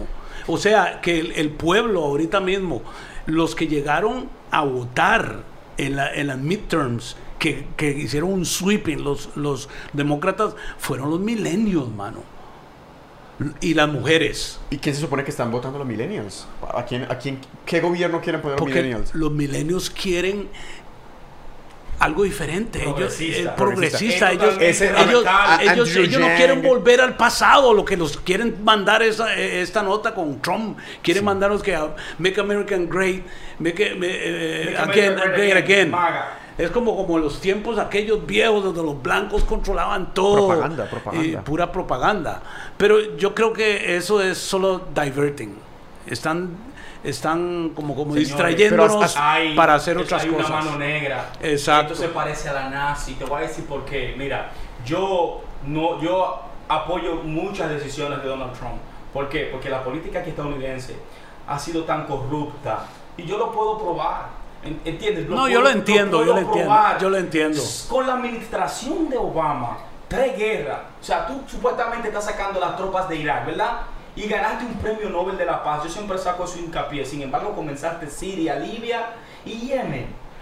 De verdad. Para mí fue, y que me dolió en el alma, fue lo que le hicieron a Libia. Y eso fueron los demócratas. Claro que sí. ¿Pero qué fue el dolor que le causó? ¿Qué, Claro qué que fue lo que le hicieron que usted le causó? Es que, es que Libia, Libia tenía su pueblo, su pueblo era feliz, el, mano. el- el país más estable de África. Más estable. ¿Y también fue por un para tirar la dictadura que había en Libia? ¿O fue por qué Eh, razón ellos fue la, estaban- la no lo querían quitar porque es que ellos no querían ninguna transnacional porque ellos tenían todo. Oh. El Fondo Monetario no tiene cabida ahí porque todo No el mundo dinero. no debían a nadie. deuda, no tenían deuda externa. Nada, no tenían, ellos estaban libres de no todo. aceptaba GMO, o sea, no estaba ningún contrato con, Exacto. eh, eh, eh, con productos Y de dijeron comida. Entonces en que, Siria, que, era, oh, que era opresor, que era un estado opresor. Totalmente. Le- o sea, sí, ese era el reclamo y que le había Había volado y que había volado, que él fue el que financió, Gaddafi fue el que financió la volada del vuelo 80 800 de Pan American, que murieron un poco de personas que fue derribado con los pasajeros y se lo clavaron a Gaddafi, aunque Gaddafi dice, yo no tengo que ver con eso. Pero le hicieron un atentado y le mataron dos hijas. A Gaddafi le mataron dos hijas, él se, él salvó, él se salvó de un atentado. Porque Bueno, pero que se siempre- le adjudica de que eh, un- un- una bomba que pusieron en un bar en Alemania, que se murieron seis marines, la sigue inventando siempre un expediente. Y ¿me para mí el karma de Hillary, porque ella era secretaria de Estado, ella fue la que, eh, eh, ¿cómo se llama?, orquestó todo. No, no fue ella, fue Rey Tion. Bueno, pero ella, ella Pues como- hacían parte del, del consejo Rey que tomaba la Rey decisión. Tion Sí, es sí, la sí. corporación más grande de armas que hace para el complejo militar. Sí, sí, sí. Eh, a la campaña de ella le donaron un millón de dólares. Ahí está. That? Ah, bueno, entonces sabe, usted tiene más información No, que yo, porque, eh, más profunda de no, eso. no, Pero yo, o sea, como ella era la secretaria de Estado, ella era la que estaba impulsando la- la- eh, el derrocamiento, el derrocamiento de Gaddafi. Y, y la mentira de Bashar al-Assad, la mentira de Siria. ¿eh? Estaban financiando a Al Qaeda dentro de Siria. Los, los, los demócratas estaban financiando a Al Nostra y Al Qaeda de que con el tal proxy war. ¿Tú sabes cómo? Dándole el dinero a Arabia Saudita y Arabia Saudita dándoselo a Al Qaeda y a Al Nostra dentro de Siria. Porque estaban supuestamente combatiendo un enemigo diferente que era Al-Assad, que es eh, un muslim shiite Sí. que es, Yeah. minoría, que es minoría dentro de Siria. Ay, Santísima Mira, Virgen, eh, mano. Mira, eh, de verdad. Es un juego de ajedrez, Por eso es que te digo que. pero que sí, con un final que no, no parece, No. eh, no, se sabe ni de a dónde viene. Aquí viene, aquí viene el punto. Eh, muchas personas votaron por Trump por esa razón, porque él habló de eso en la campaña del 16, pero mintió. Sí, que él estuvo Exacto. en contra Sí, y que pero no sé qué. mintió. Mintió porque automáticamente subió el budget al militar right? Bueno, aunque él habló de eso, pero también comenzó a venderle alma a Arabia Saudita. Y él dijo que Arabia Saudita había participado en 9-11, que por qué estamos haciendo negocio con ellos, que ellos decapitan personas en público, sin embargo le seguimos dando dinero y lo primero que hace es irse a la cama con ellos. Entonces hay mucha gente que se siente totalmente traicionado con eso. Esas son las personas que están cogiendo Y no solo, y, y no solo eso, sí, y, No, y no solo eso. Lo que le hicieron a Khashoggi, que lo destazaron. Claro que sí. Claro que Sí, y eso ya está comprobado que fue el, el rey Mohammed este. bin Salman. Ese, Mohammed bin Salman. Pero ¿cuál es entonces ese. el plan de Estados Unidos en el Medio Oriente? ¿Por qué quieren tirar todos esos países a la baraca? Ellos Sí, lo sabemos, que, ellos pero ¿cuál quieren es el- que- cuál es el- cuál es la visión que ellos tienen quieren que? Arabia Saudita controle a Yemen y controle a Irán. Y que Israel se tome el resto del... Y, de- eh, de es la una vaina. Tome de- de- del Jordán Algo así parecido. Es el plan. Algo así parecido. Pero que eso es así, geográficamente vemos el mapa hace 150 años y viene cambiando. Sí. Yo... Cuando, Sí. se, cuando, cuando después de la Primera Guerra Mundial el, el Imperio Otomano se dispersó. Se dispersó. Arabia Saudita, Turquía, Turquía, Irak, Irak, Libia, Siria, sí. comenzaron a, a emergir y el único que se quedó fuera del pastel fue Palestina. Entonces es que mucha gente no entiende eso. Los árabes tienen mucha culpa de que hoy en día Palestina no tenga su propio Estado. Porque en- al principio, después de la Segunda Guerra Mundial, cuando Israel se declaró independencia en el 49, independiente, Israel ostentaba el 12% de la tierra. Y estaba rodeado totalmente Por de por Palestina. muslims. Sí. Y, hoy- Bueno, y crecieron. Espontáneamente también nace la ONU. Y nace con, su, con sus cinco países que fueron los que crearon el Consejo Nacional de Seguridad. Sí, sí, China, Rusia, Estados Unidos, Francia y el Reino Unido. Y justamente los que vencieron al Imperio Otomano. ¿Qué hizo Francia? Comenzó a suministrar a Israel, a los sionistas, con tecnología francesa, con los Miracles, con, lo- con- con los aviones. Ah, con sí, sí, sí, la sí, guerra sí, de sí. los cinco de los seis O días. sea que Francia también está agarraron a Egipto. A Egipto, Sí. Irak, Ujú. Jordania, a cinco países derrotaron ellos en seis días. ¿Entiendes? guerra de los seis días. La- Entonces ahí comenzó eh, eh, los bulldozers. Y eso fue lo que le y eso fue lo que le dijeron los israelitas a Bush que esa esa guerra es rápida. Nosotros lo hicimos en seis días. entonces, eh, entonces son- y son cínicos. ¿dónde, Ay, Dios estaban, mío, mano. ¿Dónde estaban los hermanos árabes de Palestina cuando comenzó esta colonización? Esa es mi pregunta. Por eso yo pienso que el pueblo musulmán tiene que revisarse. Porque también ellos no son santos.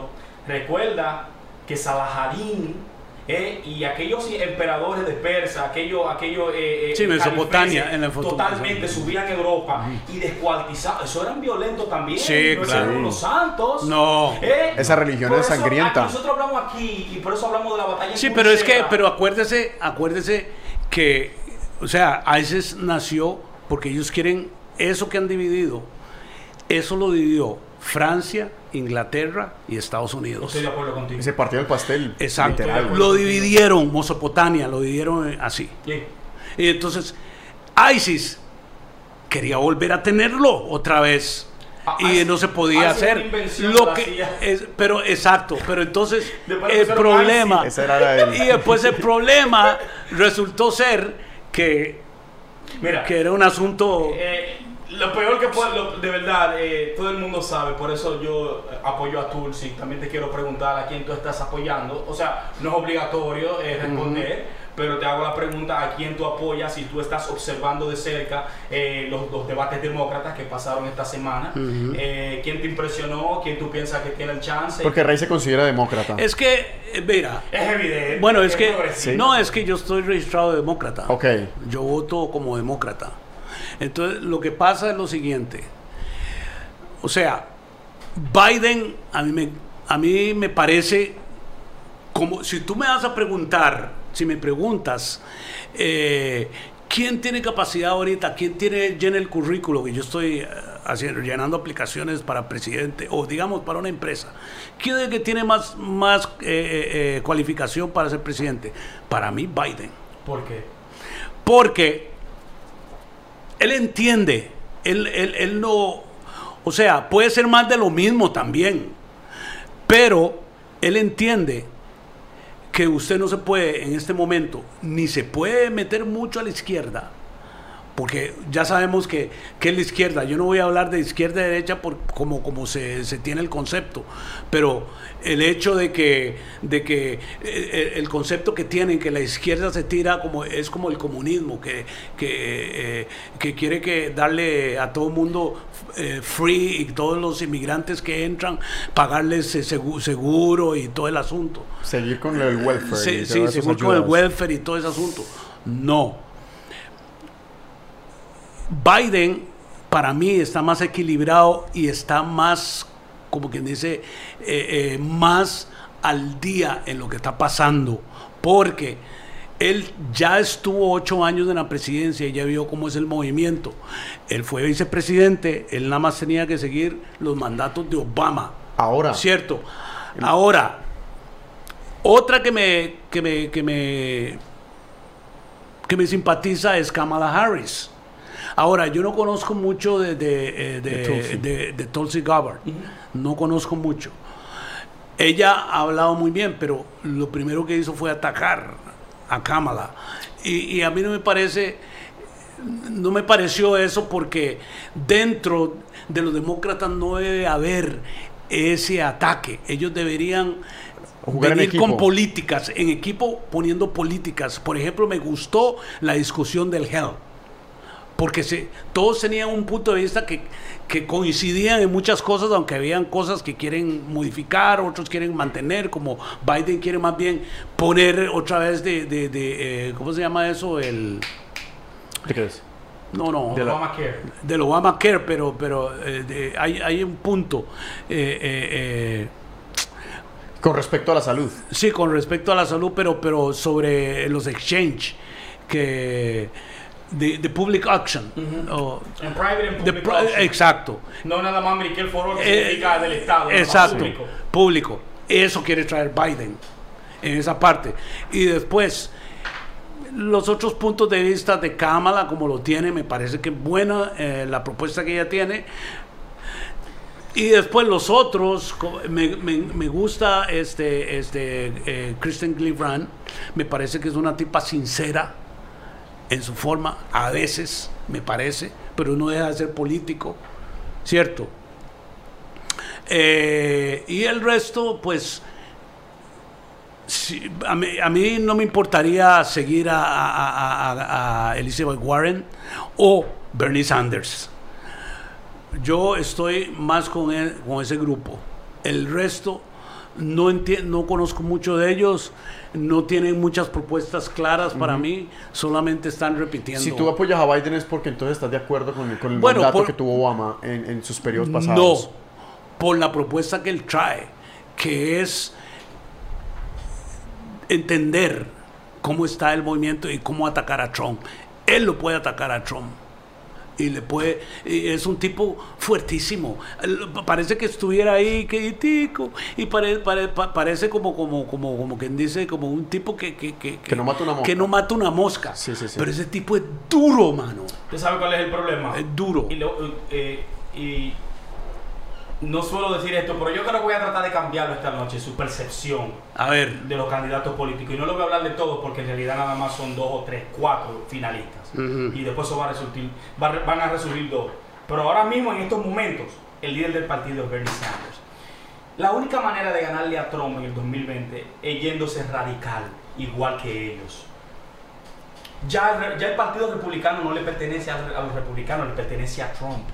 Ningún candidato del Partido Republicano ha llevado tanto, tanta gente a arena, a convenciones como lo ha hecho Donald Trump. Que viene haciendo campaña de que ganó full. por eso no lo, gente afuera. Por eso no lo pueden tocar. Es increíble. eso, me parece eso increíble. Que él persuadió votantes que nunca habían votado porque no preferían quedarse en su casa. Sí, pero también los demócratas han persuadido un montón de gente que ya dicen, no, esa situación está fea. Aquí voy, aquí voy. ¿Quiénes, ¿Quiénes tú crees que están moviendo la base democrática para votar? Cuando tú te refieres a los milenios, ¿a quién tú, ¿a quién tú crees que te estás refiriendo? A los nuevos votantes. Bernie Sanders tiene el 80% eso sí. del sufragio de los milenios. Eso es a usted, eso es totalmente el 80%. Bernie Sanders tiene 2 millones de donaciones individuales. El más cercano tiene 500 mil. Sí, porque Bernie Sanders, por eso yo te dije que Bernie o Elizabeth Warren. ¿Sabes por qué? Ok. Yo te dejé explicar. Te digo por qué no Biden. Tú sabes lo que hace Biden cuando anuncia su campaña política. Lo primero que hace fue donde el grupo Anderson, que es un grupo de lobbyists, ¿eh? para que le den dinero. Salió de ahí casi con 2 millones de dólares. APAC, de una vez, un super PAC. ¿Entiendes? Eso es lo primero. Sponsors. Exacto. Personas que le van a, patrocinar, a financiar la campaña. ¿Quién? 2 millones de, dos- dos millones de dólares. A Sarney, no, no, No, a- no, no, no. a Biden. A Biden. a Biden. Ah, Sanders no coge PAC money. No coge. Tú, tú me, no estás- coge- me estás diciendo que, que, que Biden Su tiene, primera reunión fue con ellos. tiene donaciones Sí, de- de corporaciones. de corporaciones. Sí, Su de lo mismo. Exacto. Entonces, si nosotros en el 2020 no nos vamos progresistas y no retamos a la ultraderecha con ideas radicales como Medicare para todo el mundo, educación gratuita, eh, mínimo 15 dólares wages, ¿entiendes? Pre-K para todos los niños del país, no simplemente de New York. No simplemente sino del país entero. Si nosotros no... te- eh, Green Deal con energía renovable. Sí. Ahora lo que trajo solar, Yang, Basic El Universal Green, el. Green New boom. Deal. Exactamente, Basic Universal Income. Si nosotros en el partido no traemos esta clase de ideas, vamos a perder otra vez, porque Biden es más de lo mismo. Biden apoyó li- lo de Libia, lo de Siria, lo de Yemen. Obama que ha sido un desastre por alguna parte, porque por alguna parte ha sido bueno por lo de, eh, por lo de persistent condition. Una persona antes no, no podía comprar un healthcare si tenía cáncer o el SIDA, porque el tratamiento era caro. Ay, Pero ahora, pero los premios y los deductibles se fueron cuatro veces más caros de lo que al principio lo teníamos. Y todavía hay más de 50 millones de gente que no tiene seguro. Y Medicare te sacan 135 pesos. Coño, De- de- Estados de- de- Unidos es la única nación del primer mundo que no tiene universal healthcare. Y es un problema. Lo tiene Canadá, lo tiene Es un Reino problema. Unido, lo tiene Sí. España, lo tiene. Es un problema. Toda Europa, casi toda Europa. Coño, qué vergüenza es esta. Entonces no me diga a mí que los demócratas. ¿ah?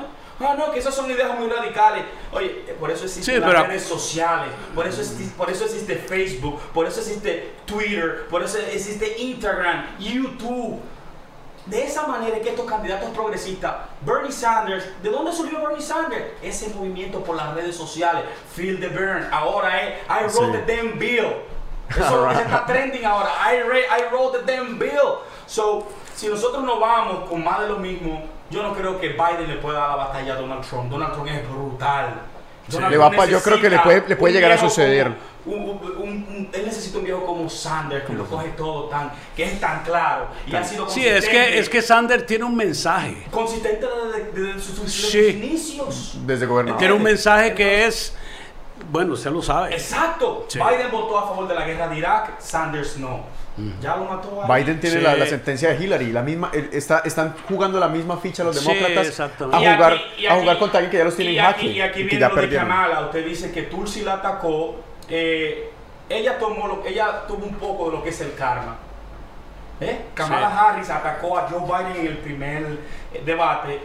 Todo el mundo sabe que Biden no es racista y ella lo pintó como un racista y subió como 6 puntos en las encuestas Ujú. y agarró 400 mil donaciones más. ¿Ah? Sin embargo, cuando fue expuesta, mira que ella es un procurador, ella tuvo que estar preparada, ella pensaba que se iba a salir con la suya. Ella no puede abogar ser una campeona eh, procuradora cuando ella ha puesto más de 2.000 afroamericanos por marihuana presos en, en California. Y, y no tanto eso, ¿tú sabes lo que ella hizo? Ella aumentó el bailout para los presos. Y no tanto eso, cuando ella pudo prohibir eh, la pena de muerte, no lo hizo tampoco. Entonces, Sí, pero ella siempre ha dicho que ella está en contra de eso. pero ¿y por qué no lo hizo cuando ella era Attorney General del, del, del, del, Estado? Sí, sí. ella, ella fue... Pero eso fue check. Ese, claro Es- que sí, ese, fue ese fue el ataque de Ese Tulsi. fue el ata- el Ese fue el ataque de de Tulsi. Y Tulsi no podía decir eso así por, decirlo. Su carrera política de presidente, Tulsi que acabó con ella acabó, ese día. por eso la acabó. La acabó totalmente. La acabó. Y no por pudo eso yo ya no me. responderle. Sí. Entonces, esos dos Sí, candidatos porque del si medio- eso es así, como tú dices, Esos dos candidatos del medio, eh, Biden y Kamala, aunque la- los medios de comunicación controlados por los demócratas, la mayoría de todos esos canales de MSNBC, NBC, Sí, sí, son como Fox es considerado por GOP. eh, es de la derecha. Fox Sí. es de la derecha. GOP. Exactamente, Sí. exactamente. Tienen el control de los medios de comunicación y quieren obligado meterlo por los ojos, Biden o Kamala. No, No. It's not- ain't gonna happen. No. Y Si ellos no son lo los que y ellos le dan más a, que a, a- a- a Trump que CNN. Pero claro que sí. CNN no lo pasa mucho, aunque CNN también tiene parte demócrata. Claro que sí. Sí, Los cines, pero- cines debería ser centro, pero han hecho un trabajo totalmente mal con el tiempo. Han hecho un trabajo. Por eso mucha gente. Sí, pero ellos no lo ponen mucho, ellos no ¿A ponen quién? mucho a, a Trump. Pero ellos, ellos Lo- pasan hablando de Trump. Sí, porque es que ya y el hombre a cada 24/7 rato, el- el- Rusia, Rusia, Rusia, El Rusia, tipo Rusia, es un Rusia. mago de la media, mano. Trump. Lo Porque tiene a todo en el bolsillo. Ahora, ahí es donde yo no estoy de acuerdo con la política, haciendo este paréntesis corto. Y es que la política actual es un, con- un contest de popularidad, un concurso de popularidad. Eso no debería ser así. Nosotros Sí. deberíamos, en lugar de, de escuchar qué es lo que nos dice el Miria, analizar los candidatos alternativos. Por ejemplo, el tema de Tulsi Gabbard, yo sé que el- ese dato lo estábamos revisando con Bravo. Después de los dos debates, ha sido el candidato con más búsquedas en Google. El más buscado en todos los estados. No hay un estado que no Sí, haya porque ganado nadie Tulsi no la conoce. No entonces vio que ella vino con una vaina que dice, wow, ¿de dónde sacó esa carta? Ahora, ¿Dónde la tenía Tulsi, escondida? Tulsi ataca a los demócratas al igual que a los republicanos porque ella no, ella no está en contra ni a favor de ningún partido, ella está en contra completamente del establecimiento. Ahora, ¿cuál es el mensaje de, de, de Tulsi? Te digo, antiguerra, antiintervencionista y anti. Bueno, sí, es cierto. Antiintervencionista. Cierto. Ella Pero quiere- ella quiere traer las tropas, sí, ahora exacto, recuerdo, Hay algo sí. que dijo Tulsi que nadie le hizo un highlight. Tulsi dijo: Donald Trump dijo que no iba a ser el policía eh, del mundo y que iba a, sa- a sacar las tropas y que. y sigue apoyando a Al Qaeda. Nadie se dio cuenta al final cuando ella dijo, y Donald Trump Sí, sí, sí. totalmente sigue apoyando a Al Qaeda, no falló. Las personas que votaron por él pensando que él iba a ir atrás y matarlo a ellos, lo que está haciendo ahora es que lo está financiando. ¿Tú sabes cómo lo está financiando? A través de Arabia Saudita. Proxy war, Proxy war. Le vendieron oh, es 11 billones de dólares en alma a Arabia Saudita. El video en de contra that, del Congreso. That's Peanuts for You, el video Exacto, de... exacto. ¿Y cuánto, ¿Y cuánto fue el porcentaje que agarró Trump? No sé el porcentaje, el problema es que eso, financiar a Arabia Saudita es financiar. Pero no viste que él dice que él no tiene nada contra ellos, es buen business estar a hacer eso. ¿Y que, y que qué pasó con Khashoggi? Bueno, no ellos dicen que no eso Eso hicieron no quiere nada. decir que, que, que, que ellos no vayan a, vayan a hacer algo bueno con ese dinero. Exacto. Ellos van a meterse a inflar esos grupos terroristas. Ah, El, pueblo norteamericano en política está muy mal educado, no sabe de política lamentablemente. No sabe de política lamentablemente. tal vez no sabe también de, de- de- de- o sea, de la profundidad de, de- de un tema en específico, específico o el mensaje de, de un candidato, a ver cuál es el background que tiene el candidato, porque por lo menos yo investigo un poco de, de cada uno, Sí, sí. a ver de dónde son, de qué es lo que vienen, qué es lo Sí, que han hecho. ¿Cuál es su trayectoria? ¿Cuál es su trayectoria? ¿Qué han hecho Entonces, en el Senado? esa, ese es un deber que tiene todo ciudadano de hacerlo, cívico, de investigar para saber Claro. con quién va a votar. Sí, sí. Y, y eso es parte de la educación. Y yo no sé por qué mucha gente solo oye campanas y repite. Mira, Eso muchas personas. Lo que dice la, en la Miren, televisión, muchas los personas medios. dicen, ¿cómo estos progresistas, estos comunistas socialistas van a pagar por todo eso gratis que ellos, quiero, que ellos están ofreciendo? Nada más en guerra hay fuera 7 trillones de dólares. 7 trillones Anuales. de dólares. Claro. Increíble. 7 trillones de dólares.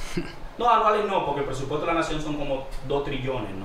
Sino que desde que comenzó la guerra en el 2001 hasta ahora se han gastado 7 trillones de dólares. Eso es como la cuarta parte de la deuda externa de los Estados Unidos. ¿Usted ha, escuchado el mensaje del discurso de Eisenhower? ¿Se ha preguntado una Sí. vez por qué John F. Kennedy, por qué a John F. Kennedy lo mataron? Eh, por expresarse en contra de ese estado profundo. Del Military Industrial Lo- Complex. Sí, pero pues, no le pasó nada a Eisenhower y dice, No, no, no, no, que tienen que, olvídense de esas armas. Era muy miló, era muy amado. Sí. Y además, además él Él trató de el una estocada.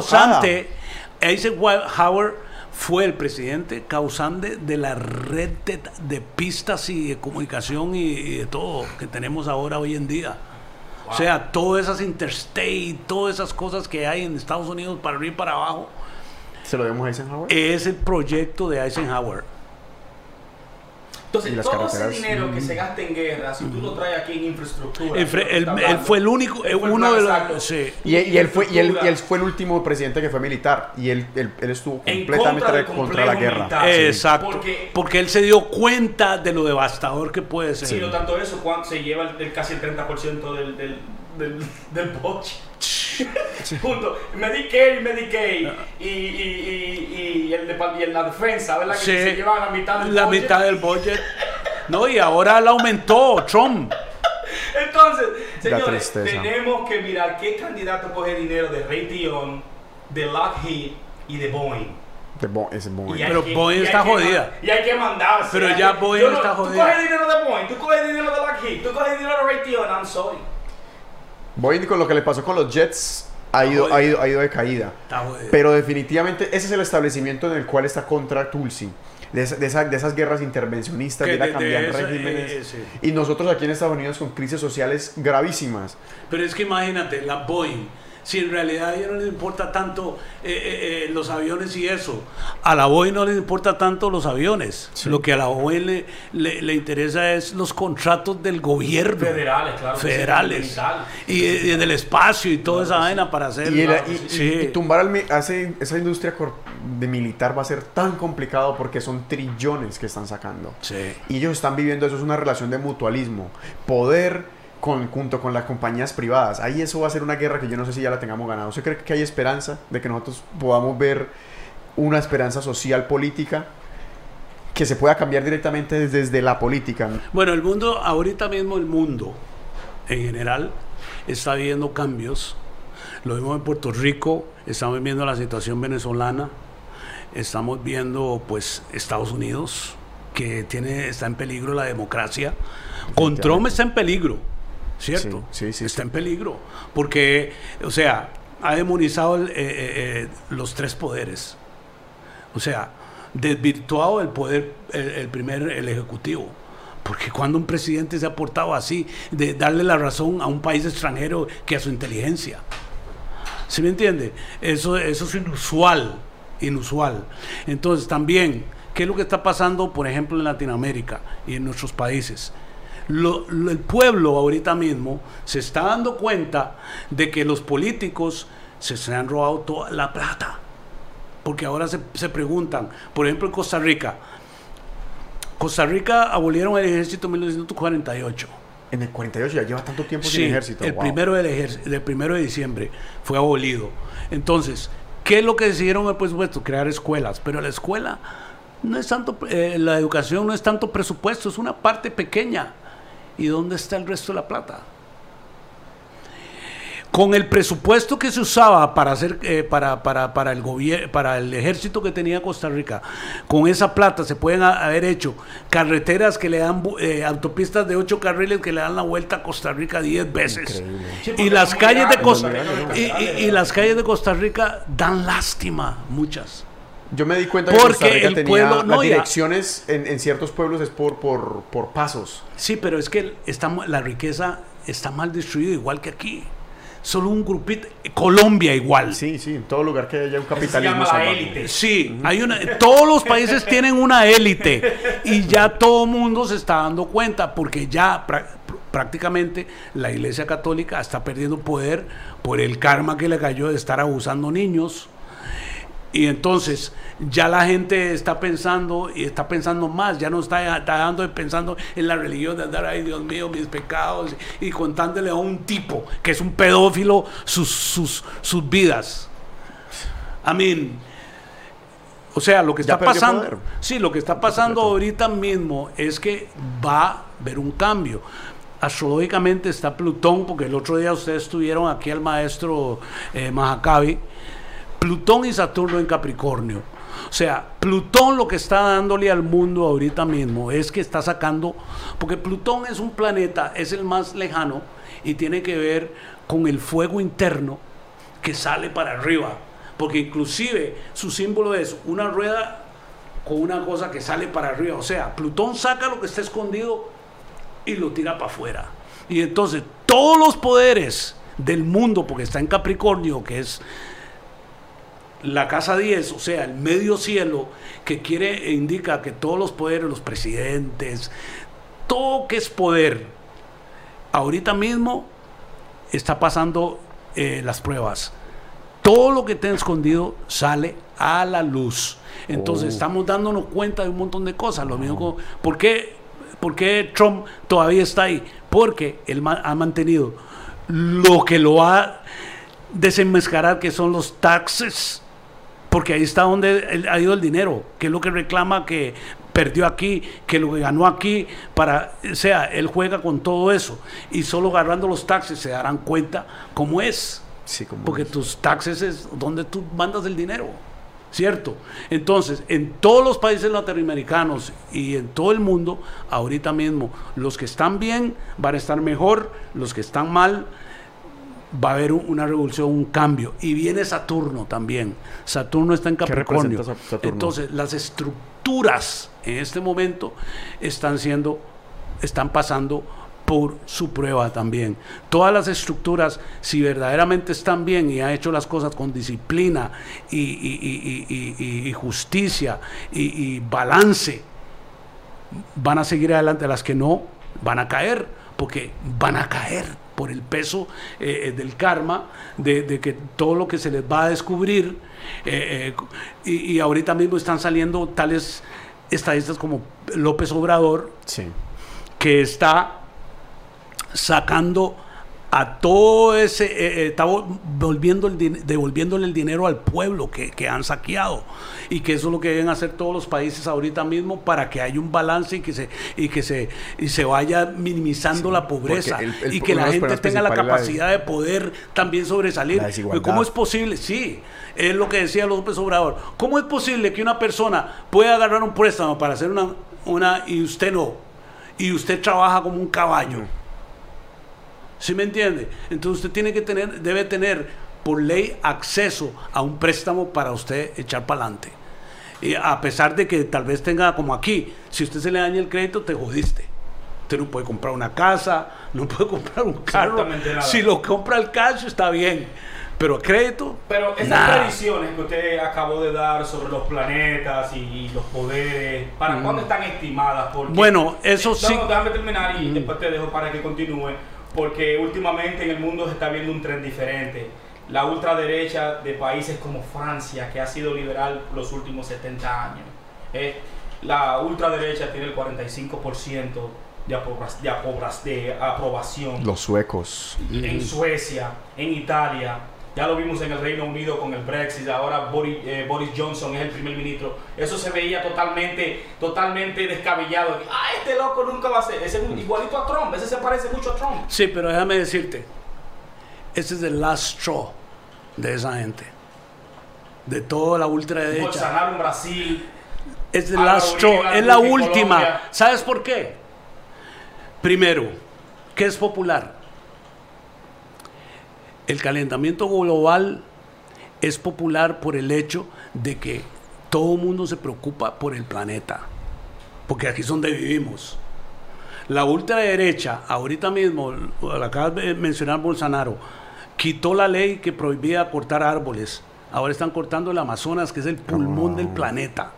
No, pero muchos países le dijeron que si él seguía con la política. Ah, bueno, gracias. de tratados. Gracias. Porque sí es un pulmón, es el pulmón de la tierra. Gracias, Amazonas. mano. No, no, eh, eh, eh, Pero- eh, pero él tiene. en el caso de- Estados Unidos. En el caso le de- digo, no le hagas caso a ellos, que yo te apoyo. Sí. Eso es lo que tú dices. Yo sé lo Sí, que tú dices. en el caso de Trump y en el caso de muchos, nadie quiere cambiar, porque están las corporaciones, los intereses creados con, con el, el fossil oil, o sea, todos los, los hidrocarburos, todas esas cosas que están causando que la, eh, que, que la capa de ozono se le abran huecos y entren más fuertes los rayos del sol.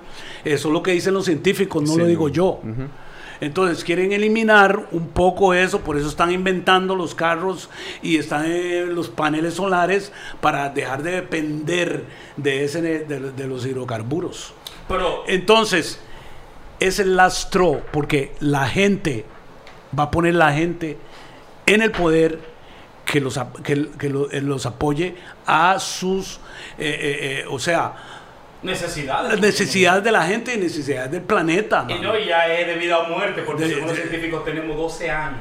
Y no, Según Ah, bueno, lo que- lo 12 años para poder poner. y no, mi- y- y no pierdan de vista a los millennials.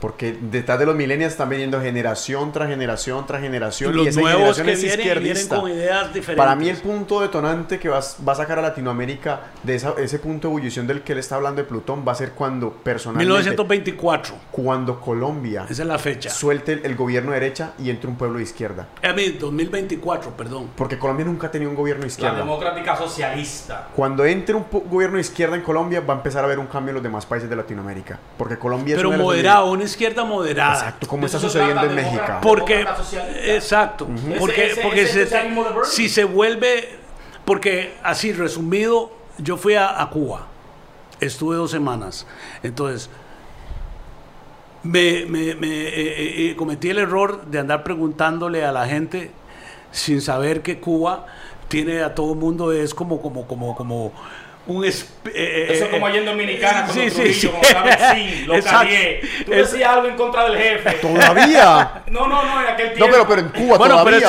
eso, es, pero eso es No, verídico. claro, claro que pero lo que les voy a contar es verídico. Yo le preguntaba a una señora que estaba vendiendo merenguitos. Merenguitos son unas, unas cosas que nosotros le decimos suspiros en Costa Rica. Ah, sí, los suspiros también le hicimos en Colombia. Ah, bueno. Ella estaba vendiendo eso y yo le fui a comprar uno, pero entonces mi- mi- esa fue la excusa para preguntarle, ¿cómo se siente usted, señor, aquí en Cuba? Vea, yo soy costarricense. Y me dice, mire, mijito, los pobres somos pobres en cualquier parte. y me dejó así, le digo, pero, y me dice, ¿sabe qué, mijito? Usted aquel señor que está allá, aquel que está allá, aquel es donde el servicio secreto, así que mejor le, le digo, tenga cuidado.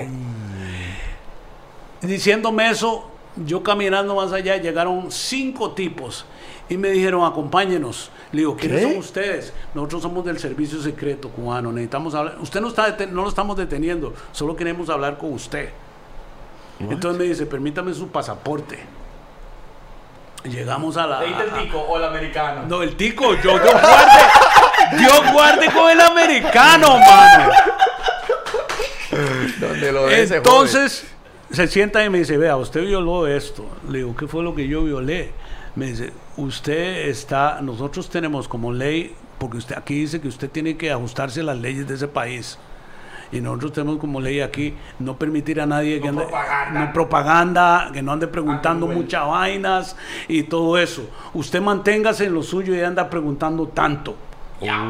Y, me, y le digo, bueno, ya está bien, eso es el problema, sí, ese es el problema. O sea, Claro, ahí, ahí. y ya vimos que usted es costarricense, tranquilo. Un control estado. Sí, pero, pero nosotros no vamos a hacer nada, simplemente no queremos que ande preguntando. Ok, Increíble. eso pasó. En la noche voy a ver, voy al Palacio de la Salsa, un hotel bien fancy, que eh, como los cinco estrellas, como, eh, bueno, como los que hay en Miami, todos esos grandes, construido por los españoles. Ahí había un lugar que se llama el Palacio de la Salsa, ahí estaba NG La Banda, Isaac Delgado, la, la Charanga Habanera, que son unas bandas buenísimas, que eso fue lo que yo fui a hacer. Entonces, antes de entrar, yo estando en la fila, cobraban 15 dólares. Fue la primera pregunta que yo me hice. De, pero 15 dólares. Y toda esta gente andan con una libretita comprando. Van a las despensas con una libreta y- y, agarran las ¿Dónde cosas. están los dólares entonces? Y después llegué a una tienda como, como bueno, no Macy's, cualquier tienda, pero una tienda grande, una department store. Y lo que tenía era una mesa grande con un poco de ropa vieja, mano. Ve, a mí me dio una depresión cuando yo entré en esa parte. Y yo dije, pero ¿qué es esto, Dios mío? Y, y la gente no, pobre, Swan, eh, pobre. Y, y después otra parte donde hay una gente que se llama la zona libre que compran todas las cosas que vienen de Estados Unidos. Porque se los manda la, eh, la- la- las remesas que mandan los de aquí en dólares, ellos pueden ir a comprar. Eh, se me pegaron dos mulatas entrando y le, y le digo, ¿pero qué es esto? Y me dice, no, no, no, es que nosotros no podemos entrar solas, solos con alguien. No se preocupe. Solo déjenos estar con usted entrar de la Mulatas cubanas. Dos mulatas cubanas, bellísimas, ¿verdad?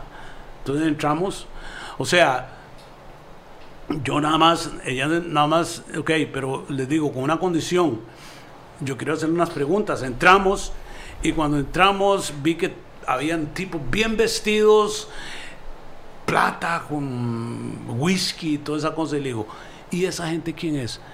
Me dice, esos son los del ejército. Aquí los del ejército son los que tienen plata. Ah, ok, gracias. Como una me hizo- Se me hizo una cosa. Y ya, bueno. Deleítenos con una pieza. Y así nosotros podemos recargar un poco. Creo que tenemos más de una hora, ¿verdad que sí? No vamos a seguir, no, no, no. Sí. Vamos a seguir, o sea, eh, pero deleítenos con una pieza y tenemos un par de preguntas Yo quiero, más. yo quiero escuchar una de sus favoritas. Bueno, yo tengo un poco de favoritas. Una de, una de ellas es esta.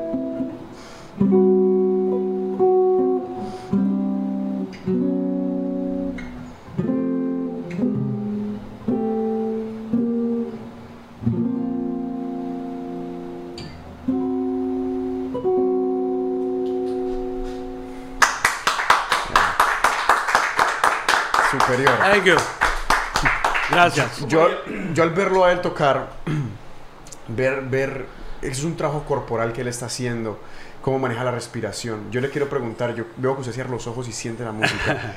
¿Qué significado para usted tiene el jazz y la música como general, Bueno, espiritualmente hablando? Bueno, es que justamente es eso, es como conectarse con el espíritu.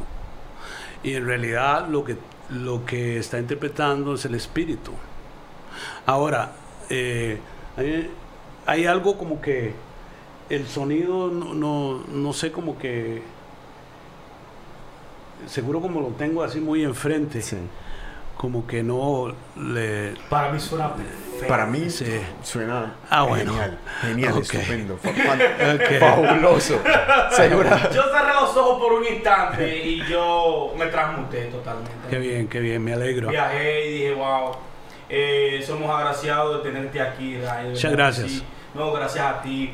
Eh, y continuando con la conversación, está muy buena, estoy viendo todos los comentarios en Facebook, pero el día es tuyo, ¿no me entiendes? No, está bien, está bien, Eh, estoy... Quizás hay un par de preguntas ahí que vamos a leer eh, Ujú. más luego. Eh, pero aquí en la ciudad de Nueva York, eh, mañana vamos a amanecer la ciudad dividida. No sé si ustedes han escuchado. Wow. El mayor de Blasio eh, despidió a este policía que, que en estos días la Suprema Corte lo declaró inocente. A Pantaleón creo que se llama, no, no recuerdo, no recalco bien el apellido. eh, por la muerte de Eric Garner, un- esta persona estaba vendiendo cigarrillos Sí, ilegalmente sí, sí. y no quiso someterse a la obediencia de la policía, pero este policía, eh, he choking, o sea, lo ahorcó. Oh, sí. Y eh, tardemente después el muchacho murió. Una persona obesa como de casi de 350 Ah, libras. el video que Sí, por sí, las sí, redes ese sociales. que pasó por todos lados. Los federales hicieron su investigación, eh, no encontraron nada, supuestamente, la, la misma familia. Eh, la justicia tampoco encontró nada, lo declaró inocente. El error de Di Blasio fue que en el debate él dio primicias de lo que iba a hacer y dijo en el debate, no, por Eric Gardner se hará justicia. Entonces comenzaron a atacarlo, a preguntar ¿por qué no despediste al policía? ¿Por qué el policía? Entonces oh, ayer él declaró y lo, y lo votó. Ya usted sabe la unión de policía cómo estaba hoy. Sí, Todo por un estaban- debate. Sí, estaban muy, muy enojados. Entonces ahí los ánimos están caros, ¿me entiende? Entre, porque Y eso es policía- peligroso porque es Pero que la, claro que sí, la policía está, está aceptando que De Blasio siga protegiendo esto como una ciudad santuario. Exacto. Donde ellos decidan entonces volteársela a De Blasio y hacerle caso al gobernador. No, la- Yo pensé en Batman, Ciudad Gótica, Gotham, everybody going crazy. ¿Entiendes? Eso es muy peligroso, lo primero. Di Blasio tiene que tener mucho cuidado con ese juego político. Sí. ¿Entiendes? Porque eso fue hace cinco años, ¿por qué no lo despidió del instante? ujú. ¿Entiendes? Es un policía de 30 Sí, pero años. acuérdese, acuérdese, 30 años de carrera. acuérdese, acuérdese que no fue Di Blasio directamente. ¿El qué? El que, el que dictó eso fue un juez. Por lo tanto, si el juez dicta que el, El- policía es inocente, ¿por qué Di Blasio toma No, una no, no. decisión El, ejecutiva? el- el Oh, juez, no, no. el juez dijo, el juez dijo ¿Qué dijo el juez? que debían despedirlo. Nos hallaron inocente en el, ju- en el juicio. Sí, pero esta vez el juez dijo que había que despedirlo. No, no, no. No fue el juez. No fue el juez. No fue el juez, no fue el juez.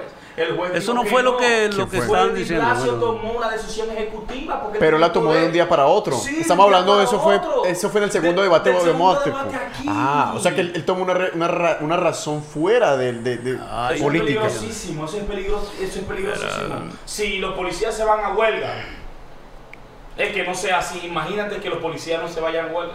No, ellos no pueden irse a huelga. Pero, pero imagínate si, si, si City Hall le está dando la espalda a ellos.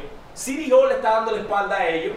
eh, no pueden topar a las personas que ellos van a revisar ni nada de eso. O quieren totalmente desarmarlo. Aquí se puede armar. eh, eh, de verdad, la cosa hay que pensarla. eh, yo creo que Ahora- decisiones políticas sí son muy peligrosas. El tema de, de ICE y la migración, esas redadas, ¿eso fue propaganda o eso fue factual? ¿Eso existió?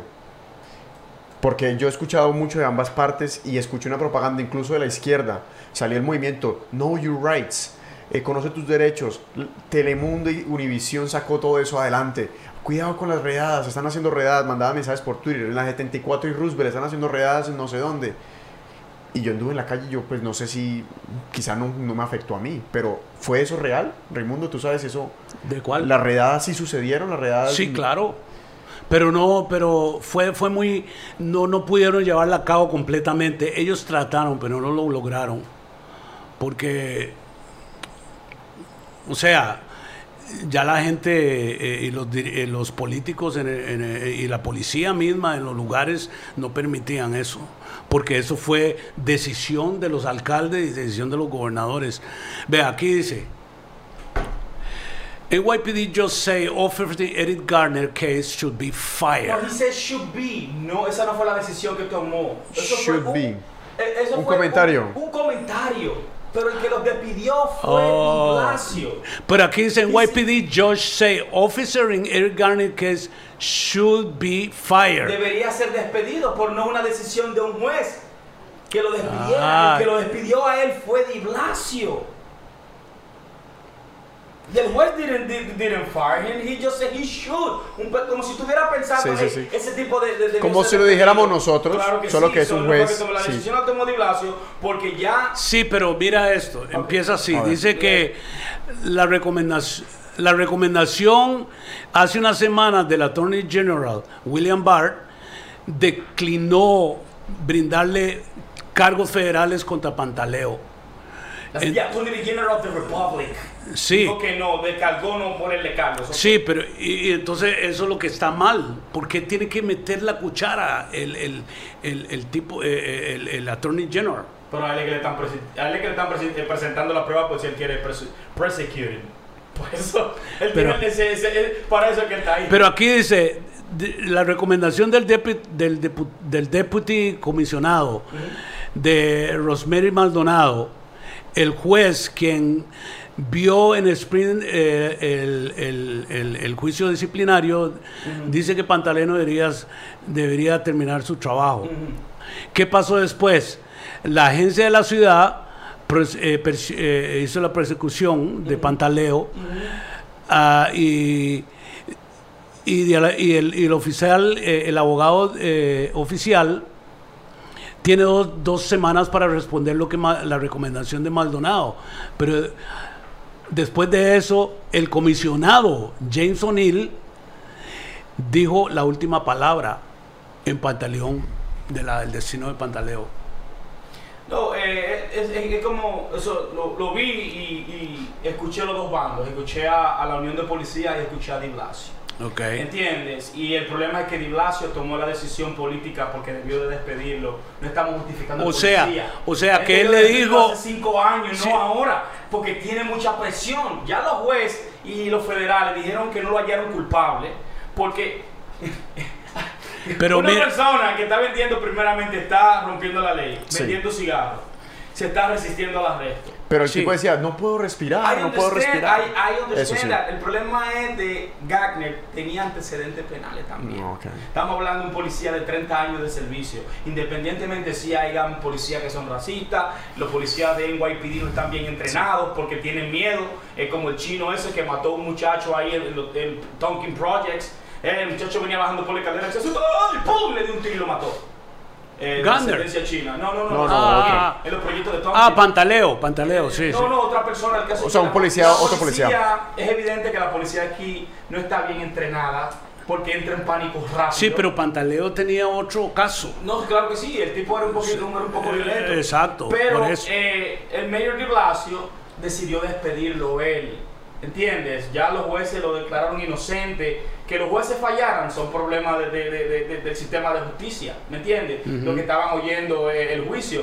Pero ya de Di Blasio, eh, eh, eh, por encima de la decisión del FBI y por encima de la decisión de los jueces, dijo, no, aún así te voy a despedir, pero llegó un poco tarde. Pero hay una cosa, de acuerdo con estas informaciones, dice, en- por el momento, Pantaleo está suspendido pendiendo la decisión del comisionado. Claro, porque falta ya, o sea, Está, ya- ya- está suspendido. Ya, ya el, el, el, el mayor firmó la orden, ahora O'Neill tiene la última palabra. Ah, ya. ¿Entiendes? Sí, porque dice the, the final saying claro que sí. and i- es el policía, comisionado claro sí, James claro, O'Neill. Y es el que está, el- No, estaba no, el destino y el, el destino de, de, de, de No hay duda, no hay duda de eso. Entonces, eh, ya pasamos ese tema, no quiero volver a recalcarlo. Sí, pero sí, sí, sí, no. falta- Está bien, pero el que manda es, es el mayor. Exactamente, Sí. eh, tú me entiendes, la parte educativa de nosotros los afroamericanos, hispanos, la policía te dice que no te resista, tú te resistes, Y solo por, por el Coño, paradigma. Tú sabes que tú tienes desventaja y te vas a resistir. Sí. Te van a matar. Claro. Entonces yo creo que la población tiene que educarse un poco más Definitivamente. en ese sentido. Y también es ilegal vender cigarros. ¿Qué diablo tú haces vendiendo cigarros? Tú con, tú con, un, con un arsenal bélico que tú tienes en tu, en tu background. ¿Me entiendes? So, son tantas cosas que nos faltan por corregir nosotros mismos. Nosotros tenemos que Sí. limpiar la casa nosotros. ¿eh? Eliminar este problema de droga que hay en las ambas comunidades. Porque tenemos Sí. problemas de drogas en ambas comunidades. Y luego exigir en nuestro zip code una mejor educación. Porque aquí se reparte la educación, depende del zip code que tú Exacto. Sí, eso es, como una Y cuesta depende del zip code Es- también. Exacto. Now, ahora los progresistas que están trayendo la legalización de la marihuana, te quiero preguntar porque en estos días se descriminalizó este mismo mayor. Todo lo, Ya el no- mayor- ya- el mayor de ya es multa, su- ¿verdad? sí, el, el mayor de Blasio tiene su, su parte oscura, pero también ha firmado buenos billes. Yo te puedo decir, Pre-K for All fue idea de él. Pay Family Leave fue idea de él también, o sea, en su mandato. Yo reconozco eh, unas Ah, cuantas bueno. decisiones que él ha hecho. Sí, 15 está bien. wage, Claro. six, six, uh, six hour, I mean, tu, tu hora de enfermedad, pay vacation ahora quiere pagar, ahora quiere exigirle. Es increíble que aquí las corporaciones no le paguen la vacación a los empleados. Es verdad, Quizás New York City. alguno tiene la suerte de que su compañía se lo paga, pero aquí hay gente que Por no quiere pagar antigüedad. siquiera los días de fiesta. Cinco federales pagan, cuatro. ¿Eh? O sea, las uniones y los trabajadores aquí no tienen, no tienen protección. No. Entonces los mejores trabajos son los de la unión. ¿Me entiendes? Si tú no tienes un trabajo de la unión, te jodiste Sí, los a gobiernos de ultraderecha es lo que quieren eliminar primero. Entonces, Las uniones. eh, una victoria para, eh, para nosotros porque estamos en desventaja. Sabemos que eh, la policía y el gobierno federal targetea mucho a los hispanos y a los afroamericanos. En A cuanto los al tema- drivers. exactamente, en cuanto al tema de la Sí. marihuana. So, la, marihuana se descriminalizó, no es lo mismo que legalizar la recreativa, pero es el segundo paso porque ya en el estado es medicinal, ahora, descri- eh, ahora descriminalizada, luego faltaría la recreacional. ¿Cuál es tu punto de vista eh, con esto de la cannabis sativa, Right? Bueno, primero que todo, la ley lo que indica es que tú puedes andar hasta cierta cantidad. Y cierta cantidad te da un ticket si es que te lo logran, eh, pues... Encontrar. Encontrar dos onzas, eso es lo que escuché, ¿verdad? Por otro lado, hay otras explicaciones, que esa también es una pregunta que yo me hago. Por ejemplo, cuando esté la recreativa va a ser más o menos como el licor. Porque el acuérdense ustedes que hace unas décadas atrás el, el licor era, eh, era como la marihuana ahorita mismo. Está que todo el mundo criminalizado. eh, eh, estaba criminalizado. Finalmente pasaron una ley y ya se descriminalizó. Inclusive ahí fue el cambio. Eh, ahí ellos fue el criminalizaron el alcohol, entonces ellos criminalizaron el hemp. Ajá. Y entonces ahora también existe otra parte. Todos los trabajos aquí, especialmente cuando se trata de manejar, que usted lleva gente o usted tiene que hacer drug test. Y si usted sale positivo con marihuana, usted pierde su trabajo, no le se lo dan. Wow. Todavía. Entonces, una vez que aprueben la recreativa, yo creo que esa ley deja de funcionar. Mientras tanto, sigue vigente. Pero y con la decriminalización ya, yo creo que eso se terminó ahí, ¿verdad? Eso es lo que, eh, eso es lo que, eso Pero lo- sigue siendo, sigue siendo ilegal portarla es por eso. porque le damos una multa. Solamente que Exacto. quieren descongestionar y las también prisiones. otra cosa, entiendo, entiendo. si es, si eres, digamos, si estás en proceso de hacer tus papeles y a ti te dan un ticket para, para, para, para la policía de Nueva York es un misdemeanor, pero para el federal eso es un felony. Oh, really? Todavía. ¿verdad? Para Bueno, que tú lo es- sepas. Ella no está catalogada como un felon, depende de la cantidad. Depende de la cantidad. Bueno, creo que es un de- déjeme, un explicarlo, delito déjeme menor. explicarlo, déjeme explicarlo. Si tú estás haciendo tus papeles y a ti te y tú te brincas el subway y te dan un ticket, ese ticket es un misdemeanor. Pero para migración eso es como un felony. Entonces solo tiene que preguntar, solo tiene que presentar el recibo de que tú te presentaste a la. a- a- Eso sí, no, la no la nada. disposición. Lo que no puede mentir. Sí, exacto. Lo que no puede mentir. Tiene Si que traer la tú Tienes que ver si la Sí, pero dismiss o si. pero aún eso usted tiene que buscar un abogado, pagar un abogado para que te quite eso. Eso no va a ser, pero eso ¿en no es tan sentido? fácil. No, espérate, vamos, vamos a profundizar No, un te voy a poquito. decir. Vamos a profundizar un poquito porque yo tengo Tú, conocimiento del caso. ok, Mucho. ok, llega, tuviste varios arrestos Mm. durante tu juventud y todo lo que sea. Entonces te trae, tú tienes, traes todas las disposiciones de, de los arrestos que tuvieron. Sí. Si fueron misdemeanors, tú, por me- medio de un abogado, que te haga un papeleo ahí y pide un perdón, una cosa por eso, y te enseñe las disposiciones, que no fueron cosas más que cosas de jóvenes, entonces puedes pasar. Pero con trauma ahora, eso mismo es un felony. Eso es lo que, eso es lo que quiero decir. Eh, es como no lo- ellos, ellos lo toman como si fuera así, o sea, porque él le dice sean más estrictos en esas reglas, Eh, no porque por- literalmente sea feo. No, exactamente. Es que hay muchas cosas, hay muchas cosas. El- el- lo- los niños y la gente que está llegando a, a la frontera, esa gente es- está dentro de la legalidad a pedir asilo. Eso es así. Y él lo estás criminalizando, lo estás metiendo a la cárcel. ¿Eso es legal? No, pero lo está haciendo. ¿Y quién construyó esa cárcel? Obama. Pero Obama está bajo la ley. Él te metía ahí, pero cuando se cumplían eh, eh, eh, los días que está permitido por la ley tenerte ahí sin encontrarte, tenían que soltar. Y por eso la ley, él está atacando la ley porque lo soltaba y todo el mundo se llevaba. Pero Ray, tú no piensas que yo entiendo que muchas de las personas que van hacia la frontera están huyendo violencia y desproporción económica, pero al mismo tiempo dentro de esas, de esas personas que están buscando ayuda también se cuelan uno cabeza caliente. Como siempre, Como pero siempre, aquí voy. Entonces, eh, yo creo que por mucho tiempo eh, los dos partidos políticos se han aprovechado de la frontera. ¿Entiendes? Sí. Primeramente, el problema es que no hay un sistema apropiado de tú hacer un background check a personas que entran porque tú no sabes sus antecedentes penales. Ahora, ustedes le quieren poner curita al problema, so be it. Ahora bien, ideas progresistas están sugiriendo, vamos a atacar el problema en la matriz. ¿Y dónde radica el problema? Las políticas de Estados Unidos hacia esos, hacia esos tres países en Centroamérica. ¿Entiendes? Salvador, Guatemala y Honduras. Es que si ese es el Estados problema. Unidos y el plan Operación Cóndor, que aquí eso no se menciona, y eso tú no lo ves en los medios de comunicación, el plan absoluto de acabar con personas que tan siquiera ni siquiera eh, mencionaban, oh, el Che Guevara, o ese, ese comunista socialista, mátenlo, desaparecido. Está pasando en Colombia. Sí, con los activistas, Con aunque los bueno, no- activistas no necesariamente de sociales. izquierda. Entonces, y con los indígenas. entonces en Costa Rica mataron un indígena también. entonces, entonces todavía eh, ese, eh, eh, está ese temor eh, de que el gobierno o las transnacionales norteamericanas tengan tanta influencia en el Congreso y en la presidencia estadounidense que se tomen políticas eh, a- eh, en, en- en Centroamérica para hacerle daño a la población, poniendo puppets ahí de derecha. Eh, por ejemplo, el de Honduras, el tigre corrupto, el hermano es un capo. El hermano del tigre, el hermano del presidente de Honduras, el tigre lo ha agarrado con un alivio de 500 kilos de cocaína Creo- creo de lavado de dinero los- financiando, la campaña también. Todo el mundo sabe lo de Álvaro Uribe, inclusive eh, eh, en el gobierno de Obama le dijeron, no, mira, aquí está una grabación donde tus generales están, eh, eh, eh, eh, esos, esos paramilitares, eh, haciendo plan de masacrar población y decir que fue la FARC. Eso está declasificado, eso no es un invento, sí.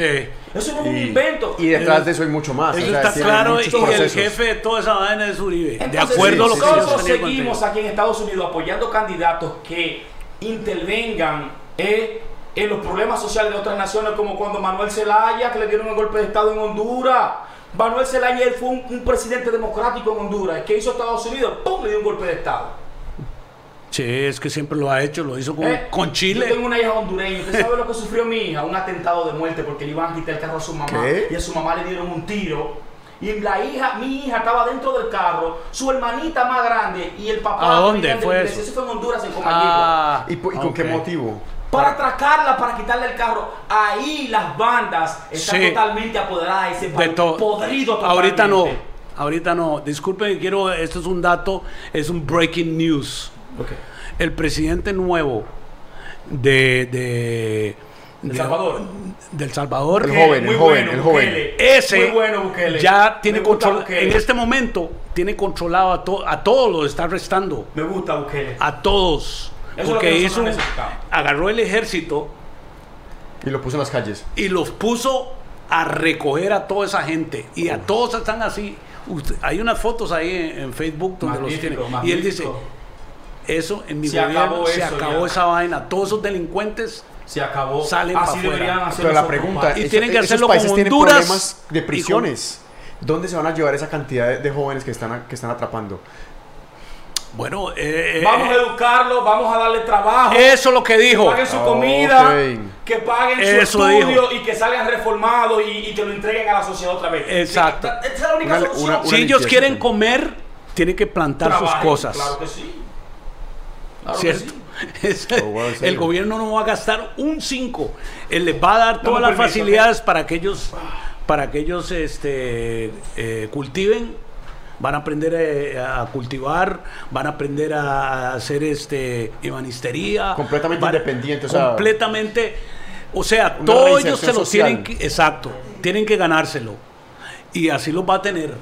Ahora, yo a Costa Rica lo admiro, lo admiro ampliamente, porque me parece Sí. que es una, una, al menos la fama que tiene en toda Latinoamérica es de un país estable, Sí, sí, es de un estable. país políticamente correcto, Sí. de un país con una economía eh, pujante. Ahorita mismo hay un déficit fiscal. Ahora, yo le pregunto a usted como costarricense, ¿cuál es su opinión sobre Costa Rica, sobre su país? Bueno, ahorita mismo Costa Rica tiene un problema que los gobernantes y, y lo que se llama la Asamblea Legislativa, que es el Congreso costarricense, ellos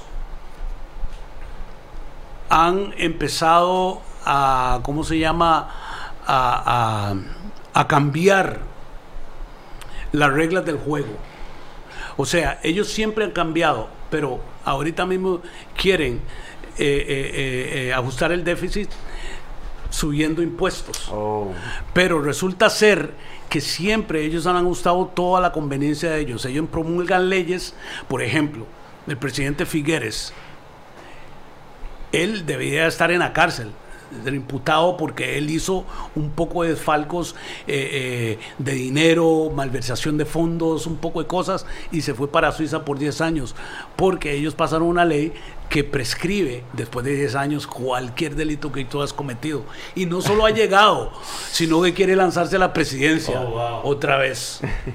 ¿Sí me entiendes? Es un descaro, es un descaro. Entonces también la otra parte, las pensiones de lujo que se le llaman. Hay cientos de personas ganando pensiones de, de- de pa- de- como, como un país súper desarrollado, de 8 millones al mes, pensiones de 10, de 15, de 20 millones, que no ¿Cuánta gente comería con eso? que, que esas pensiones no eh, eh, están, son congruentes con lo que se gana, con lo que ellos devengan como salario, porque las pensiones son el resultado de la cuenta de todo lo que De todos los años, claro que sí, servicios. Y de acuerdo con los, con los números, ellos deberían recibir un millón, dos millones cuando mucho. Pero se la- lo inflan, inflan ese... Lo ese- inflan, nueve millones y todo eso. Entonces, eso es lo que tiene jodido a Costa Rica. No, pero de verdad, eh, la situación en Costa Rica no es tan mala como República No, Dominicana. no es tan mala. No, Costa Rica tiene es- es un 52 mil kilómetros cuadrados. Sí, no es tan República mala. Dominicana tiene 49 y tiene 32 provincias, ustedes tienen 5. Sí. Nosotros tenemos 32. Y es que ustedes de eso, más de- tenemos te- 250 generales, ustedes no tienen ejército. No. hay ninguna guerra. No. ¿Cuántos generales? 65, 250. 250 general. La del 65 la peleó el pueblo, no fueron ellos. Ellos fueron estaban masacrando a nosotros. Pero aquí viene lo peor. Aquí, ah, aquí viene lo peor. Yo me acuerdo cuando Camaño, Ah, cuando Camacho- mi mamá seguía eso al Permítame pie de la letra, no ¿Tú se quitaba. que también hay mucha mala información sobre el coronel de Abril. A Cabaño le decían el coronel de Abril. Pero Camaño lo que tomó ventaja fue de uprising del pueblo. Camaño era el jefe de los Caco, de los Caco Blanco y le entraba palo al, al- al pueblo también.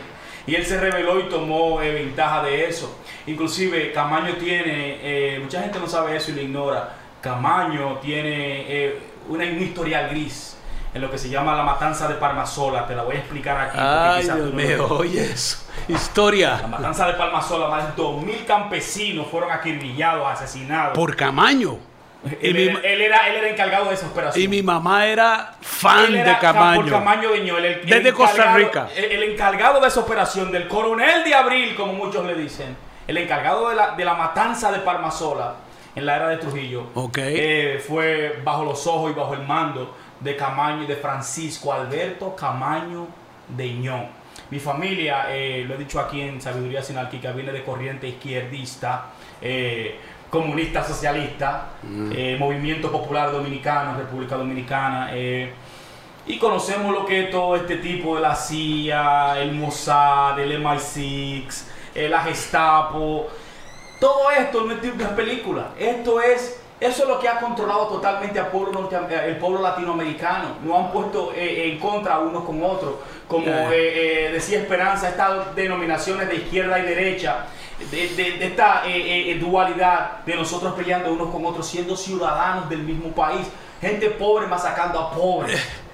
¿Entiendes? Entonces, ¿tú sabes por qué terrible. está perdido? Las redes sociales. Google. El 98% de todo lo que se busca en el Internet se busca por Google. Oye el poder que tiene y la hegemonía que tiene Google como empresa. Sí, que su nombre verdadero no es Google, sino Alphabet. Alphabet Alphabet es el verdadero nombre de Google. Google es simplemente un web search. Pero la compañía se llama Alphabet. Sí, Y porque es que es Alphabet muy con- pero es muy eficiente. Alfa, no, Es muy al- eficiente. Al contrario, es un espía del gobierno. Sí, Eh, pero es con- eficiente, lamentablemente. tiene- sí, tiene- Porque debería ser algo para, para, para bien de la humanidad. no, pero es para vender la Pero humanidad. Sí, pero, yo pero, pero es- sin que, Pero sin que, usted- se, usted- sin usted que se violen las, las, A mí la Google- privacidad de la gente. Google a nosotros nos hace en este mismo instante 20 veces más inteligente que cualquier otro otro Homo sapiens en la historia. Sí, sí. Porque cualquier pregunta que yo tenga, Google me la va a responder. Es de Porque es- ese es, demasiado. ese es el, ser- el organismo más grande del planeta. Eso es un ser vivo. Que Sí. las células somos nosotros. Y eso es, una, eso es el El cerebro, cerebro, compartido. mother brain, exacto. Ese es el cerebro compartido Sí, y ese es correcto. el siguiente paso y muy probablemente con la idea de Google van a llegar avances tecnológicos grandísimos. Claro que sí. Pero ¿qué pasa? Que es que los congresistas y los políticos actuales no entienden de tecnología y no saben cómo regular eso. Ahora, los big tech, las grandes compañías tecnológicas son jóvenes que están manejando el mundo porque están manejando la opinión. Yo creo que eso es mucho no lo poder que tiene Google. 98% de las búsquedas que se hacen en el planeta Tierra pasan por Google, donde ellos tienen algoritmos, donde ellos tienen ese AI que puede totalmente manipular. Mira lo y, que se, pasó. y se diseminan en claro, Facebook. y- y- y ellos pueden de- si tú dices algo en contra de ellos, ellos pueden deplataformarte. Mira lo que le pasó a, a Tulsi Gabbard. Tulsi Gabbard está suing Google por 50 millones de dólares. Después del primer debate, Tulsi fue, él, él- él afirmó hace ¿De una, hora. Sí, Oye, eso. eh, Tulsi eh, fue la candidata más buscada en el primer debate. Antes del, antes del debate la era Elizabeth Warren. Después del debate fue Tulsi. Y cuando ella quiso comprar eh, ads en Google, Google la bloqueó totalmente. Entonces ella le abrió un caso de 50 millones de dólares. ¿Entiendes? Porque eh, eh, eh, el CEO de Google no le gusta la retórica de, de, um, de Tulsi. Y Tulsi es antiimperialista, quiere acabar totalmente con el imperio abiertamente. Lo que, lo que es interesante de esa muchacha, y espero que no le pase nada malo, es que ella habla como JFK. Y eso es un camino muy tortuoso. De que ella habla en contra de, de- de la entidad más poderosa del mundo. Pero en el siglo XXI no creo que la vayan a matar. De pronto que la de, de platform- Así decían de que, le, que le, que coloquen un, un título conspiranoica. Si le ponen un título así o le ponen un título izquierdista, socialista, comunista, cualquier título de esos ya la, ya la desplataformizan. Ya las Ya. personas no va- van a dejar de escuchar. Van a dejar de escuchar. ¿No tienes su una pieza o qué? Sí, tenemos una pieza. Vamos a darle, hombre, que esto es noche de jazz. Esto, esto es noche de Esta sabiduría sinérgica se llama Bueno. hoy Jazz con Raimundo Pérez. Wow. Ray Perez en English. Ok.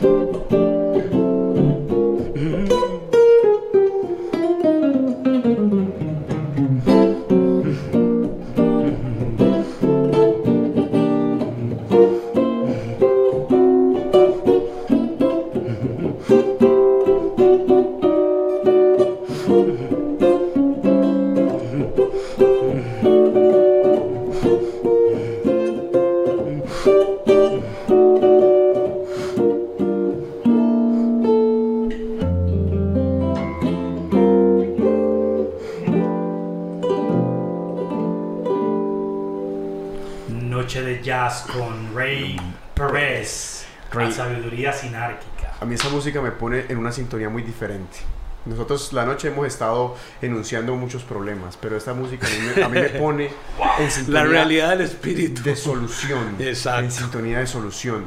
Yo le quiero preguntar, Rey, a usted esta Ajá. noche, ¿cuál es la solución a todos los problemas que nosotros hemos adresado el día de hoy? ¿Usted qué cree que es ese componente que está haciendo falta para que las cosas quizás marchen un poco mejor? Yo creo que todo estriba en un balance. O sea, se puede ser materialista, pero no ser agresivo materialista. Moderado. O sea, sabes que si trabajas, puedes acumular cierta eh, economía para lograr eh, cualquier objetivo, lo que quieras conseguir. una o sea, tranquilidad económica. Sí, pero no pasar por encima de los demás. sino haciéndolo genuinamente, con tu esfuerzo, con tu trabajo, y, y- y invirtiendo si puedes invertir. O, y por otro lado, pues eh, entender de que la vida no es solo comer, mating y dormir, sino que eh, debemos buscar la forma de levantar nuestro espíritu, informarnos de todas las cosas que, que están pasando.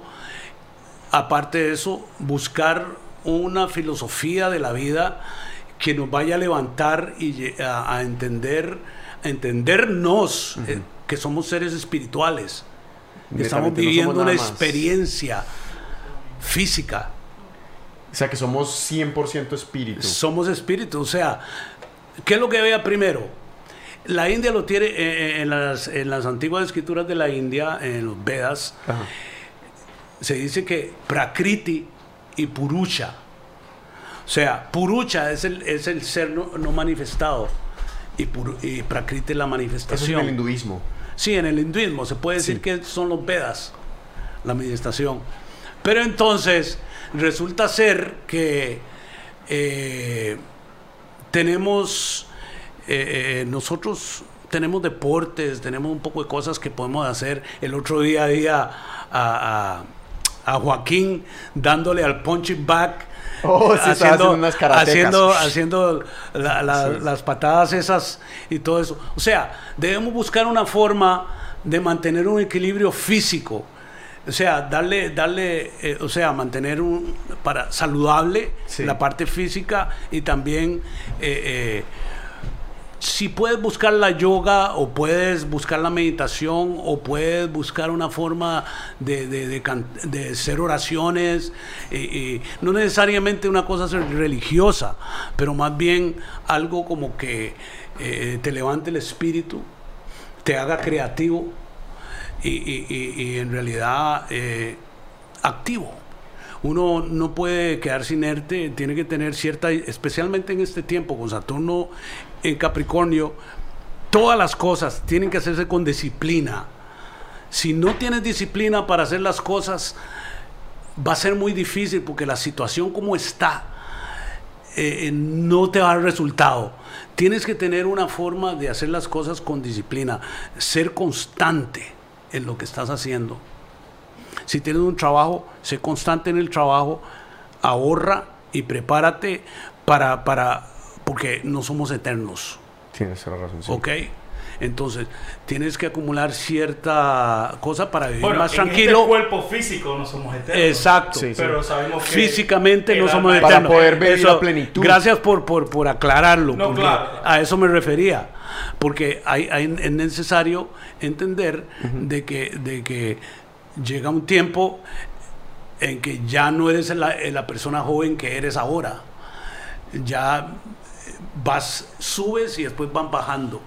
¿Cierto? La parte física. Y va a ser una parte dolorosa. Sí, Sí, si uno no está y preparado. Sí, no, exacto. Si uno no está porque, porque preparado. si llegas y entiendes y te preparas psicológica, mentalmente, Y para fusionarte con el gran todo, como la gota que cae en el océano se convierte en el océano, ¿cierto? Completamente. Eso es lo que tenemos Eh, más hay o un menos. talito si quiere pasar. Ok, sí, está bien, muchas gracias. Sí, Adelante. Permiso. sí. Aquí en Sabiduría Sinárgica tenemos ¡Wow! arte. Hoy Rey nos está deleitando con. con Oye, arte. esto es una chimba, no, de verdad, eh, me Óyeme, wow. Este, yo quiero invitar a las personas de hoy que si les gusta este contenido, si les gusta Raimundo, vayan a nuestra página de Sabiduría Sinárquica. Nosotros ahí vamos a estar linkeando sobre el perfil de él, en los proyectos que también él tiene, encuentro con líderes, súper importante.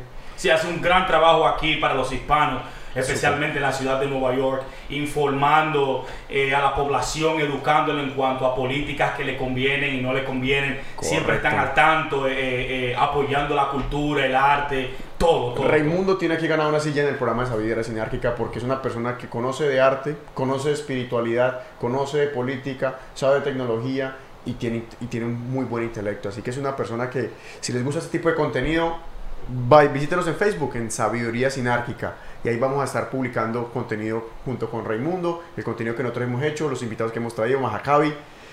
Y esta noche, inmejorable. Esta noche se llama Jazz en Sabiduría Sinárquica. Con y Raimundo. también informarle ahí a, a esas personas de las redes sociales que los cuatro eh, jinetes del apocalipsis continúan el, el próximo viernes eh, con el caballo de lo que representa la religión y, y los medios de la, comunicación y la educación. y la educación. Ah, Va a ser un programa muy Como que dice la persuasión de la psique. La persuasión de la psique, de cómo la psique es persuadida y manipulada, eh, cómo las masas son manipuladas a través de estos entes. Básicamente se basan en tres, que todos los tres tienen el mismo, el mismo objetivo, el adoctrinamiento, que son la religión, la educación y el entretenimiento.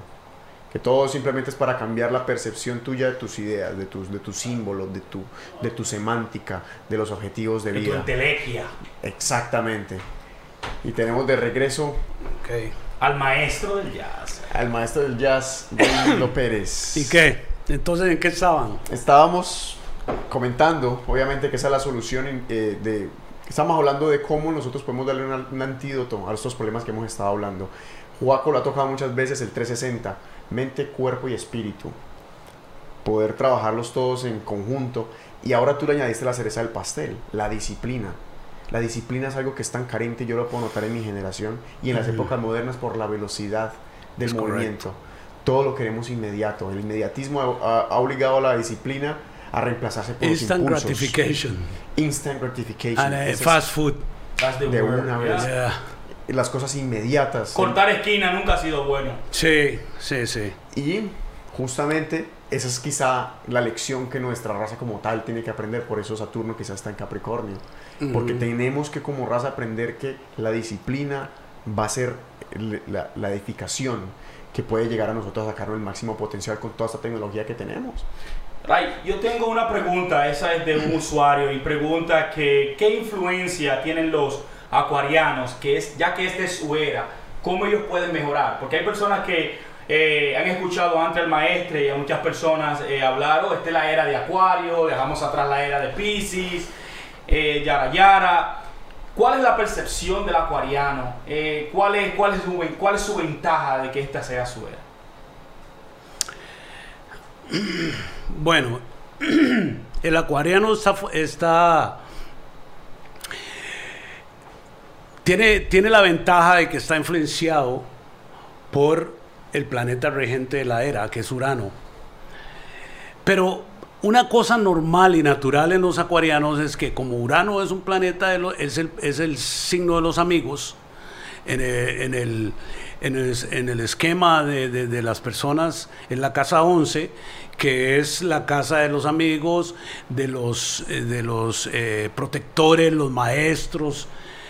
Entonces, Acuario tiene la ventaja de que tiene la capacidad de poder comunicarse con mucha gente a la vez. Y, y- y- y si él hace eso, si el acuariano busca eh, consolidarse en sus grupos, con sus amigos y hacer coaliciones, y, y, eh, ese, es, ese es- ese es su fuerte Crear. crear i- inventores, inventar cosas, lo que sea, porque eso es Acuario. O sea, Acuario es, es impredecible, repentino, o sea, eh, todas las cosas que, que están sucediendo de repente suceden, nadie las espera, por la era, pero es una era de saber. También es una era, por eso existe la cibernética y todo eso, por las ondas uranianas que cayeron y, y influenciaron la mente colectiva de todos los seres en este planeta y les iluminó la mente para construir esta computadora, por Y ejemplo. lograr conectarnos. O, o tenemos la, la, eh, eh, las cámaras, ahí tiene el celular. Imagínate lo que estamos viviendo en este momento por Uranos, porque Urano es el inventor. O sea, los acuarianos tienen esa ventaja que, que son muy originales, les gusta la libertad, eh, son muy humanos. Es- si han visto ustedes los esque- el esquema natal, la parte de Libra y Géminis, que son los signos de aire, eh, Ura, eh, los acuarianos tienen la cara del hombre. Por eso el, el acuariano es muy humano, son humanistas en su mayoría, son, son personas que buscan el bienestar de la, de la sociedad, de los seres humanos. Son un signo muy positivo, pero claro, como todo, esa es la parte característica positiva de Acuario. La parte negativa de Acuario es que es completamente excéntrico, no sigue reglas, no sigue nada. Y, y- y es completamente... Es lo que se hace, que Sí. Y en el caso de generacional, Urano cuadratura Neptuno, este, eh, Neptuno en Libra, normalmente, pues en mi, mi generación, los baby boomers, que nacimos con esa cuadratura, eh, la música, electrónica, el rock y todo eso, y también, pues, el rompimiento de matrimonios, como tres, cuatro matrimonios y todo eso, porque Neptuno en Libra significa que disuelve las relaciones. Y en cuadratura con Urano, los amigos eh, en el matrimonio y todo se traicionan y es una cosa. Bueno, ¿Qué una- una situación. Yo soy Tauro con Leo ascendente. Tauro con Leo ascendente. Sí, nací el 30 de abril, por eso eh, soy venusiano y soy artista. Ahora, a mí me gustaría que las personas, Ah. personas que todavía la astrología, como le hemos hablado con Mahakavi, eh, todavía la astrología tiene un estigma sobre ella. Y lo toman mucha ve- muchas veces con, un- con una, con una opción más de superstición que lo que realmente puede significar. ¿Usted por, cómo podría explicarme o explicarle a las personas qué es la astrología para usted? ¿Por qué usted se- decidió indagar en ella? Vea, astrológicamente, todos los que estamos aquí estamos por una razón y estamos hablando de esto por una razón, ¿ok? Empezando por ahí. Eh, la astrología en sí, lo que trae a, todos nosotros los seres humanos es a poder entender y leer el libro abierto en el cielo hacia la inteligencia humana. Este, la astrología tiene como función, pero ¿cuál es la pregunta? ¿Cómo es la pregunta O sea, ¿cómo- específicamente? Exactamente por cómo y la razón por la cual usted decidió indagar en la astrología, Ah, sabiendo bueno, de sí, que ha sido sí. un poco eh, el tergiversado su real significado. Ok, este, todos tenemos eh, la tendencia, en alguna forma u otra, en el esquema, donde está que usted si se va a interesar o no se va a interesar.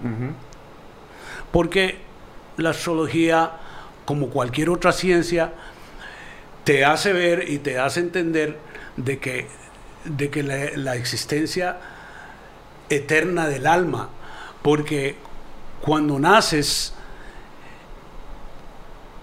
en el cielo hay una posición planetaria, esa posición planetaria justamente se dio cuando tú naciste, entonces eres única, porque esas posiciones indican lo que tu alma ha cor- recorrido en cierta forma. Y entonces, eh, por ejemplo, el ascendente. ¿Qué es el ascendente? El ascendente son las cosas externas cuando tú empiezas a crecer y la reacción tuya a los estímulos externos, o sea, que es- es- eres influenciado por las cosas externas. Entonces, todo tu alrededor, Es tu ascendente. es tu ascendente cuando estás creciendo. Si, si tienes, por ejemplo, Pisces ascendente, toda tu niñez y tu vida va a estar con religiosos, con gente rezadora, con, ¿sí me entiendes? Rezanderos y todo eso. Ok. Por decirte algo, Sí, sí, ¿verdad? sí, una cualidad.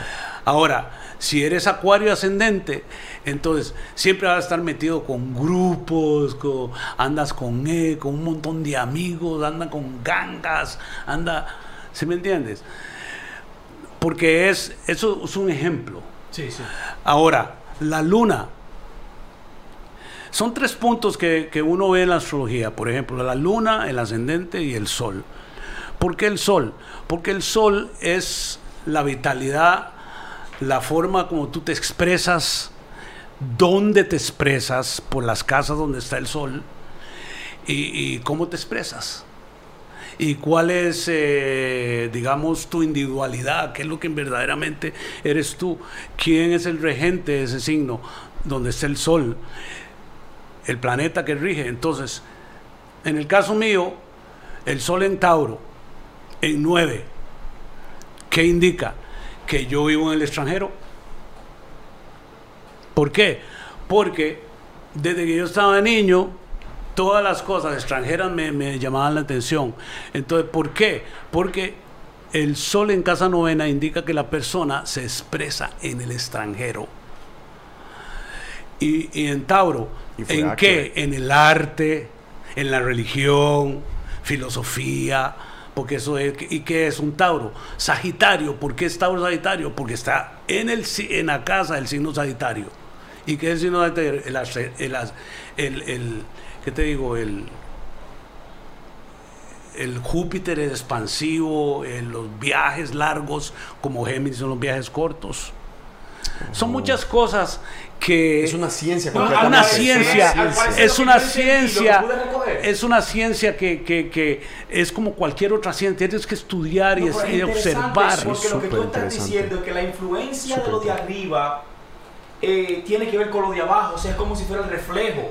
¿Entiendes? Si antes de tu nacimiento. es la tabla de Esmeralda. Exacto, Ah, sí, bueno. sí, sí. Con tu nacimiento, a la hora de tu nacimiento, eh, eh, la posición de las estrellas están eh, como tú lo describiste. Eso quiere decir que tú vas a ser o una persona de disciplina, o una persona creativa, o una persona que sigue, o una persona que nada más se lamenta. ¿Me O entiendes? puede ahí estar la clave para tus fuerzas, Sí. para fortalecer los, los- los Exacto, puntos más puntos fuertes. débiles, exacto. Y el conocimiento, aprovechar de que esta es- una era, info- eh, de- tiene mucha información, tenemos el internet, tenemos todo, aprovechar de, de- de- de enriquecernos en conocimiento, porque esta es la era del conocimiento. Si tienes que ir a la universidad, anda a la universidad y estudia lo que tú quieras estudiar. O apréndelo por internet. O apréndelo. Si quieres aprenderlo. Claro que sí, Por- aprendes muchas cosas. Sí, exacto. Entonces, esta es la era del saber y hay que tomar ventaja de eso porque todo está ahí. Y hay, Pero eso sí, hay que tener disciplina y hay que tener un método. Sí, porque es, es que la información puede muchas veces Sí. sobrecargar al individuo. Hay que tener no un método de actuar, por eso la disciplina es importante, porque la disciplina dice, ok, tengo que estudiar a estas horas, en el caso mío, yo digo, voy a practicar tantas, hor- tantas horas en el día, voy a trabajar tantas horas en esto y voy a descansar tanto en esto, me voy a poner a estudiar sobre los chakras eh, ahí con mi compañera y no sé qué, otras cosas. Y, y- y todos los días, todos los días, levantarse, hacer tu gimnasia y tu sasana y tu meditación un poquito. En el caso mío, que esta es mi línea de la yoga y eso, yo canto mis mantras diariamente, todos los días. Porque yoga es unión y yoga es todos los días. A mí, eh, en la India se le llama sadhana, porque sadhana, porque es una palabra sánscrita que significa tus prácticas diarias. ¿Cierto? Eso debes hacerlo todos los días. ¿no? ¿Cómo te bañas y comes, desayunas? Siempre debes hacer tus asanas, tu meditación, tus catas o lo que sea. Pero debes hacer porque para mantener un físico, pero también el intelecto. Debes usar tu mente, estudiar, investigar y practicar para que, para que verdaderamente lleves a la realización y a la maestría de las cosas. Si no, entonces es teoría. Sí, Porque toda la razón. es hay que hay que practicar, Hay que practicar, hay que practicar y hacerlo, hacerlo. Del pensamiento a la acción, de la acción a la, a la realización. Exacto. realización Porque puede haber una la tonelada clave. de teoría, pero con una onza, la onza es la que lleva más. Así es. Yo creo que no puede haber un mejor consejo para, para esta noche. Pero claro que sí, creo que llevamos más, más de dos horas de programa. Ok. Yo creo que esto fue un programazo. Yo creo Ah, que bueno, deberíamos ojalá. terminar con una pieza. Claro que sí, no te puede, ese Ah. sería ya eh, eh, el Bueno, jaque mate. claro la que cereza sí. del pastel. eh, Mira, pero todavía ni siquiera llevamos las dos horas, apenas llevamos una hora y 40 minutos. Parece que llevamos un siglo aquí. Eh, porque hemos obtenido muchísima, muchísima información. información. Muy, muy claro buena la que sí, conversación. claro que sí. Muy bonito el programa también. Porque eso Siempre. abarca muchas cosas. Raimundo, siempre bienvenido. Sí, siempre bienvenido y aquí un poco de jazz con Raimundo Pérez. Ray Perez.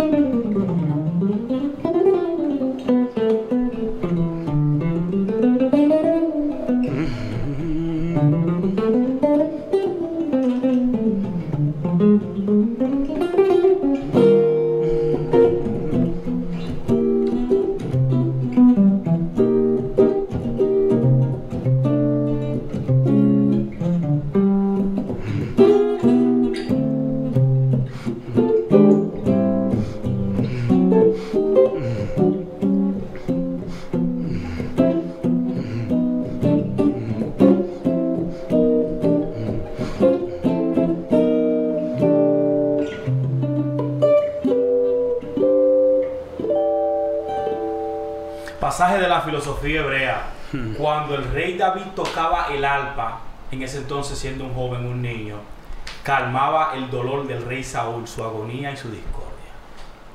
Orfeo en la mitología griega, él logró hipnotizar al- a, los A demonios. los tres jueces del infierno. A los tres jueces del infierno con la melodía de Orfeo. Y yo creo que... Samba de Orfeo. Samba de Orfeo. Ahí de ser la primera. Ahí lo emocionamos. vamos arriba, vamos arriba. Viene la otra. No, es, que, es, que, es que hay una pieza pero... ah, eh,